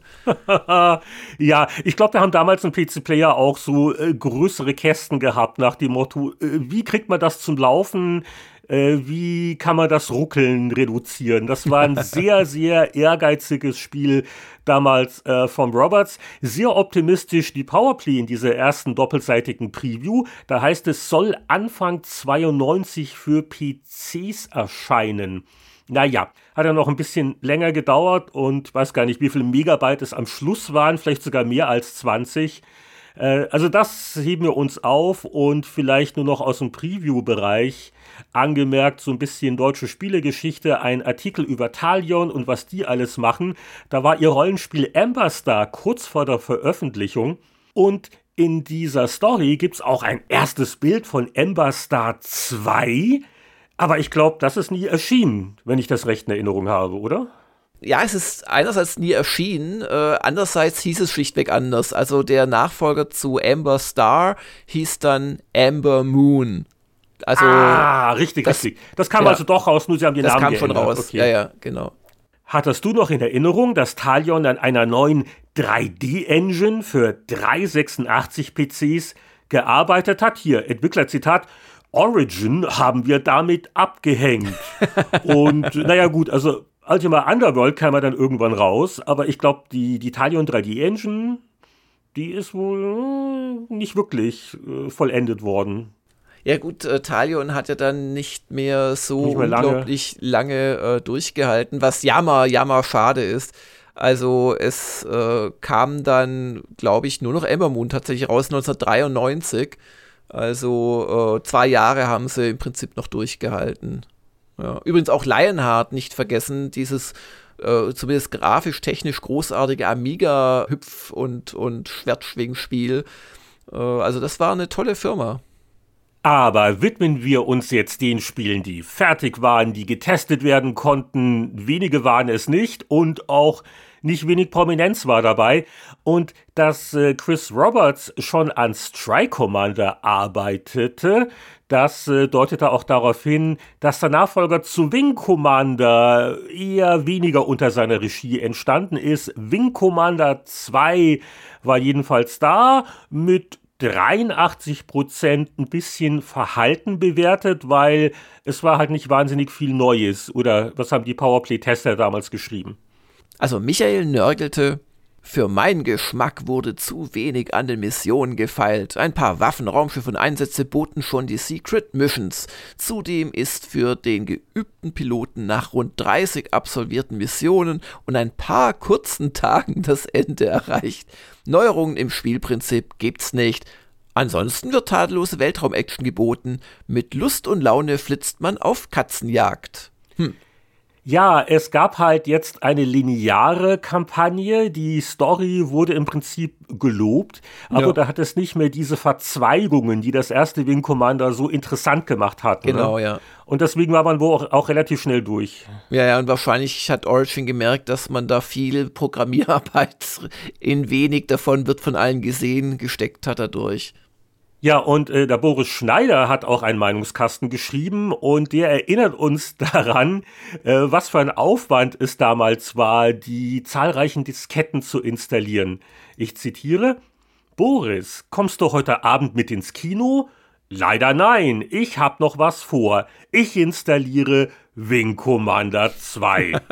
Satte 40 Minuten ohne Entpacken hat's gedauert, 12 Megabyte ohne Sprache waren futsch, aber es hat sich gelohnt. Bei Wing Commander 2 haben die Programmierer viel am Bereich Story getan, das erste Spiel war bei weitem nicht so ausgefeilt.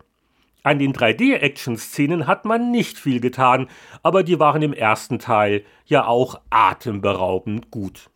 Und ich möchte sagen, dass ich Wing Commander 2 eigentlich besser fand als Teil 1. Ja.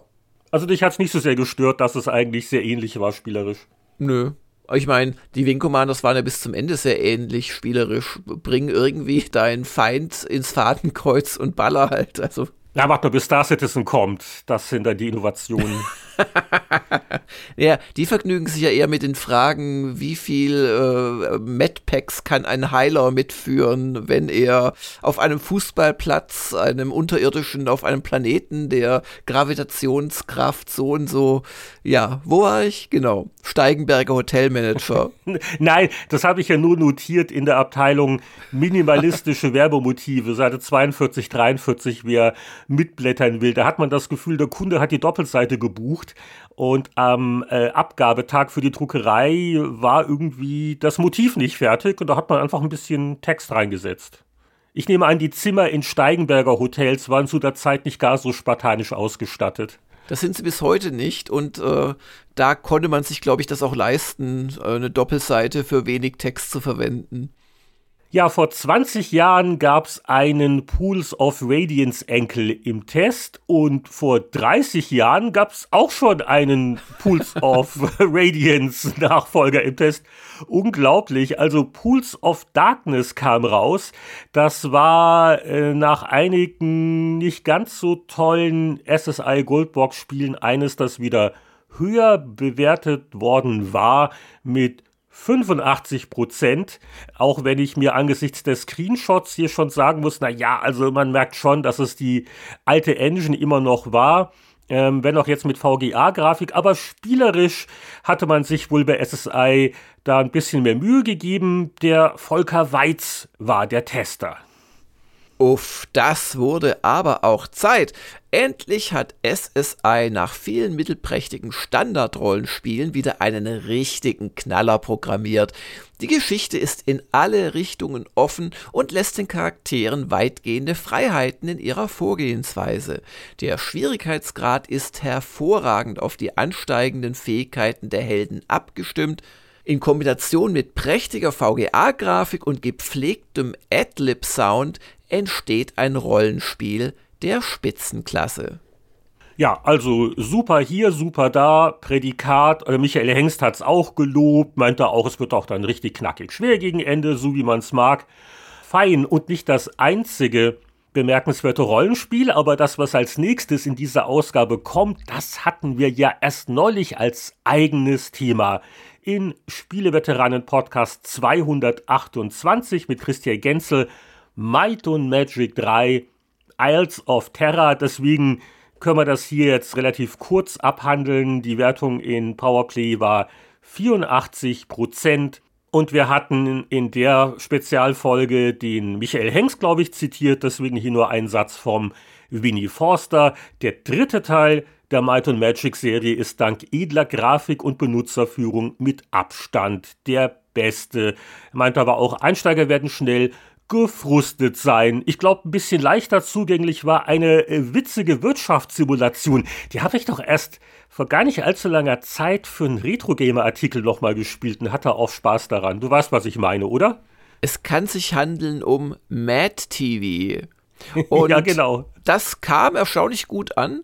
Äh, erstaunlich deshalb, weil es ja erstmal so nach, ja, ulkige Grafik, aber vielleicht nicht so viel dahinter wirkt. Aber nein, 80% für die PC-Fassung von Mad TV, wo man die Aufgabe hatte, quasi einen Sender hochzuziehen. Wir erinnern uns, damals war das Privatfernsehen noch jung und das war damals noch spannend offensichtlich für Spieler zu versuchen, einen Fernsehkanal zu etablieren oder einen Sender.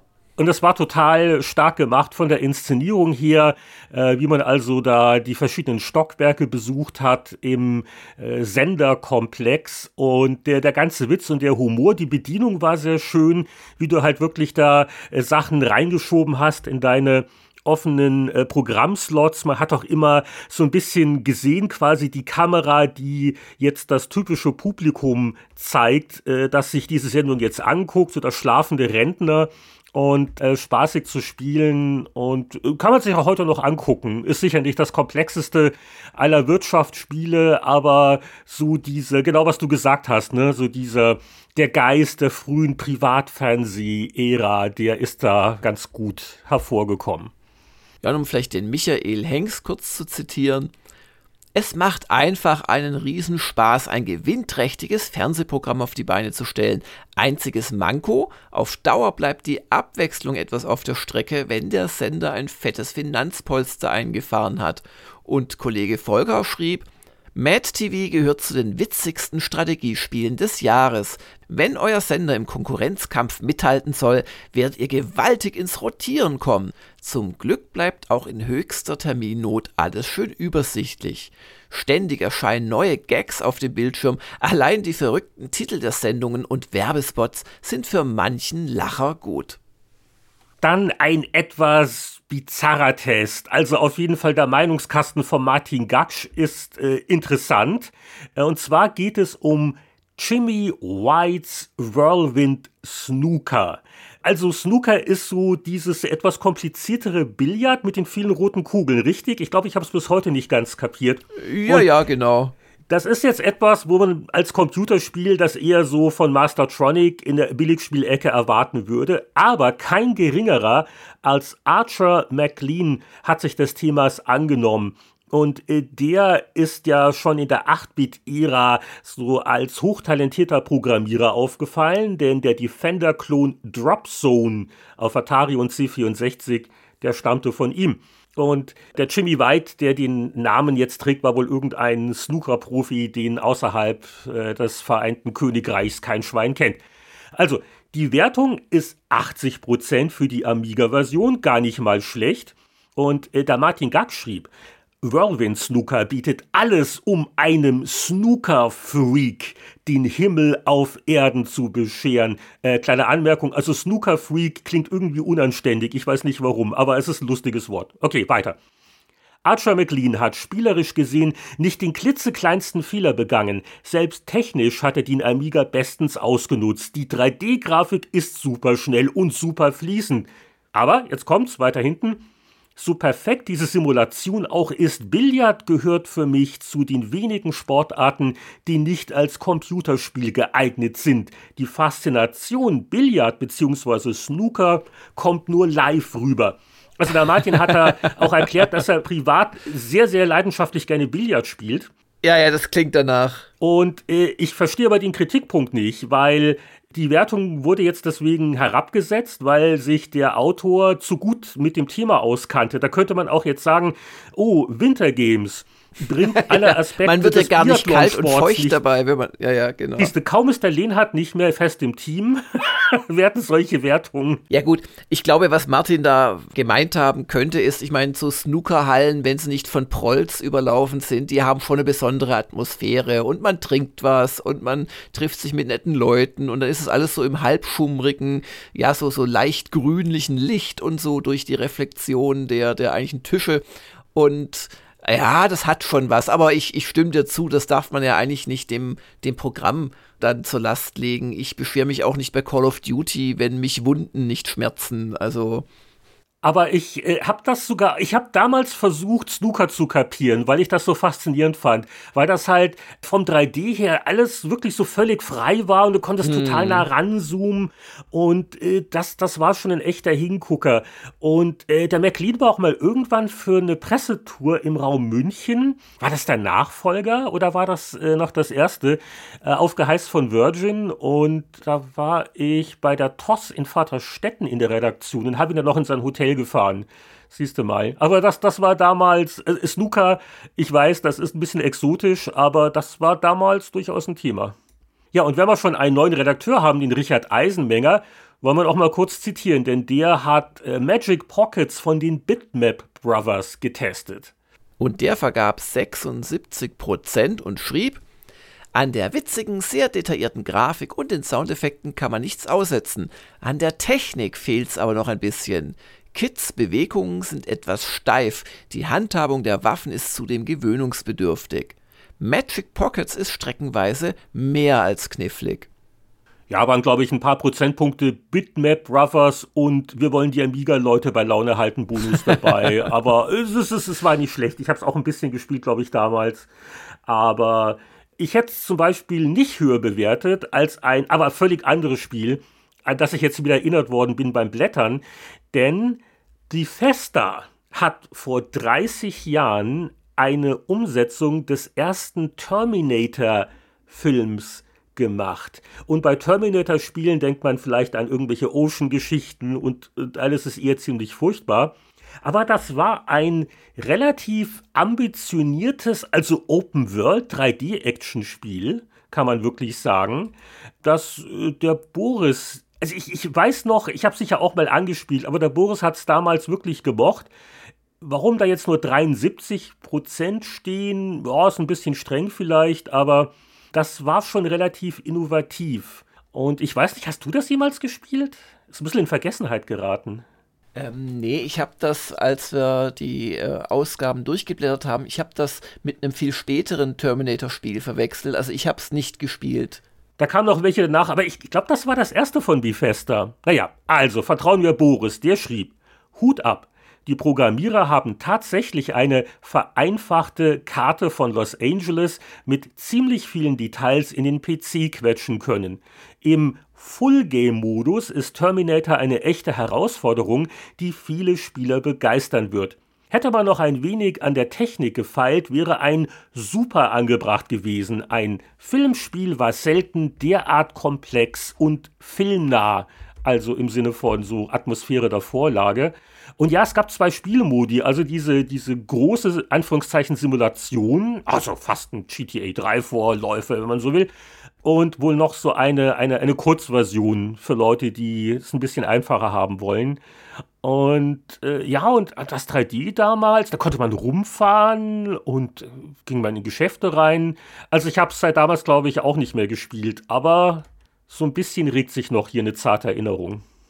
Dann habe ich damals mit großem Interesse Spellcasting 201 gelesen, also den Nachfolger von Spellcasting 101, Sorcerers Get All the Girls. Mit Interesse natürlich, weil ich mich äh, an dem Vorgänger doch schon delektiert hatte. Der hat mir gut gefallen. Und äh, den Nachfolger habe ich dann aber nie selbst gespielt oder gekauft. Ich glaube, gespielt habe ich ihn irgendwann mal irgendwo angespielt oder so. Und Boris, der 82% vergab, war voll des Lobes. Das Programm ist etwas komplexer und teilweise noch komischer als sein Vorgänger. Allerdings hat man sich zum Thema Erotik nicht mehr viel einfallen lassen. Von Tag zu Tag steigert sich der Schwierigkeitsgrad der Puzzles, die allesamt vertrackt, aber mit Logik und ohne Raterei zu lösen sind. Wer Englisch kann und Text-Adventures mag, muss zuschlagen. Hast du durchgehalten? Die ganze Trilogie? Ja, das erste habe ich gespielt, ich glaube auch durchgespielt. Und das zweite, wie gesagt, also maximal viel später mal angespielt äh, und ausprobiert.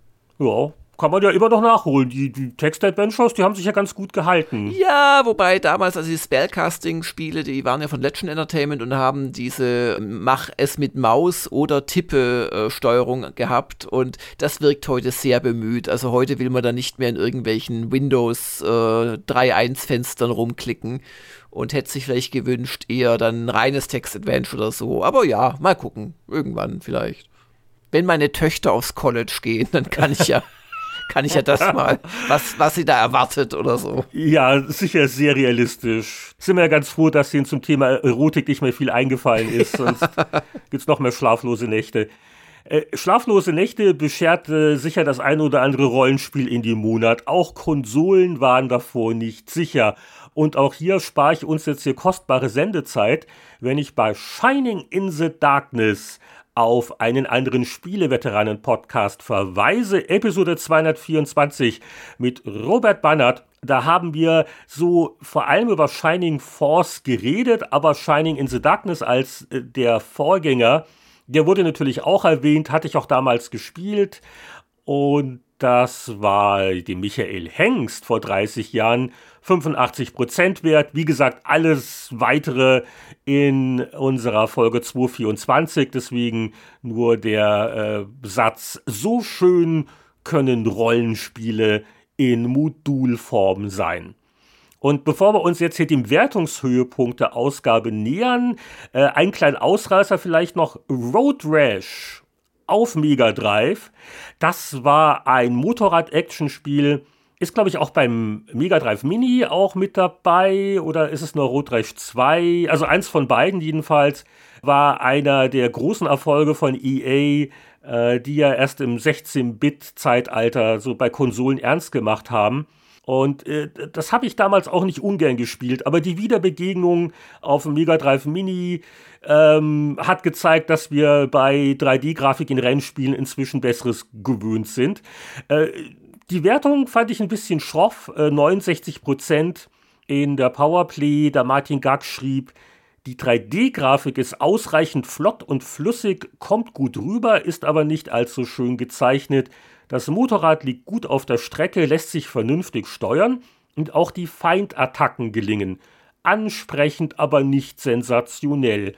Und äh, ja, die Feindattacken ist, du konntest dann mit deiner Kette oder was du als Waffe hattest, so während des Überholvorgangs halt auf den Rivalen einschlagen. Ist nicht sehr gut gealtert, aber ich habe es eben noch in Erinnerung als ein Titel, der damals schon sehr cool und irgendwie beliebt war. Ich weiß nicht, ob noch andere Roadrasher, die uns zuhören, dem beipflichten können.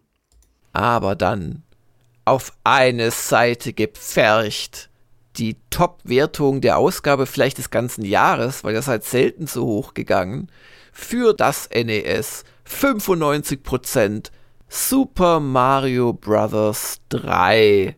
Ja, und bitte keine Beschwerden mehr. Ich war ja nicht mehr dabei. Also mit der Seite vielleicht war es auch ein Zeitproblem oder Last Minute und der Plan war schon voll. Aber äh, das war natürlich nochmal ein sensationell gutes Spiel. Ich, war das nicht sogar ein Prozentpunkt höher, ohne jetzt nachgeschlagen zu haben, als Super Mario World, was ja schon auf Super Nintendo getestet wurde.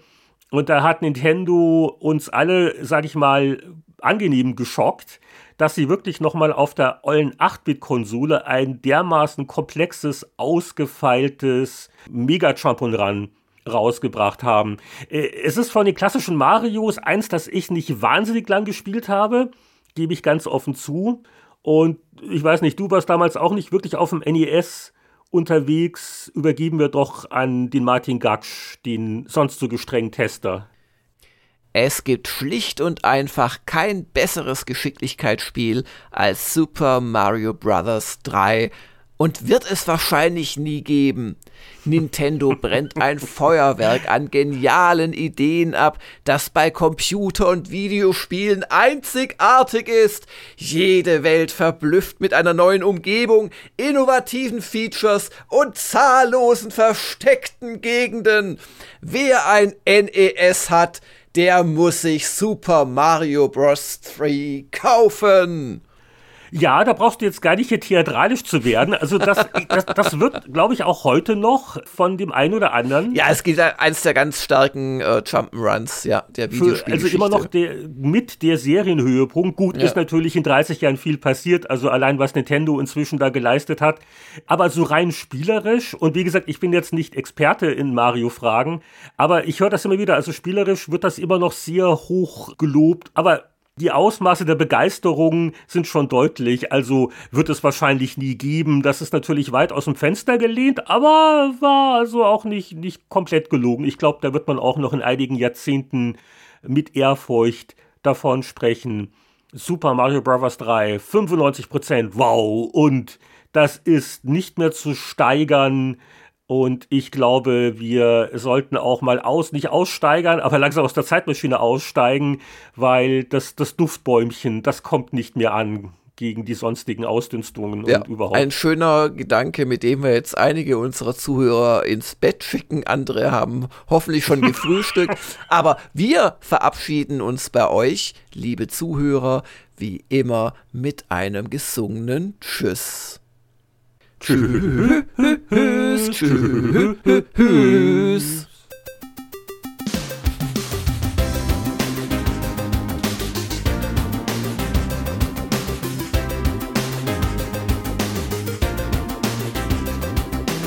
Jetzt hat sich's aber ausgeblättert. Hat er lange etwa wieder in die Hefte reingekrümelt. Spieleveteranen Podcast 244 ist beendet. Wir bedanken uns für eure Aufmerksamkeit. Wir freuen uns immer über eure Kommentare, über Bewertungen auf den gängigen Podcast-Plattformen und vielleicht ist sogar die Unterstützung des Spieleveteranen Podcasts auf Patreon eine Erwägung wert. Zum Abschluss jedenfalls der traditionelle Gruß an die Unterstützer-Community, repräsentiert durch die Mäzenbäcker wie Christian Kohlheim, Markus Werner, Champa, Marc-Alexander Grundke, Lüder Görtmüller, Pascal Turin, Mario Stritzelberger, Gronk, Sören Stoneman, Alexander Schulz, Tobias Navarra, Christian Timmer, Andreas Wander, Peter Verdi, Heinrich von Weinau, Hans-Peter Krüger und Matthias Faut. Bis zum nächsten Mal alles Gute. Wir hören uns wieder beim Spieleveteranen Podcast.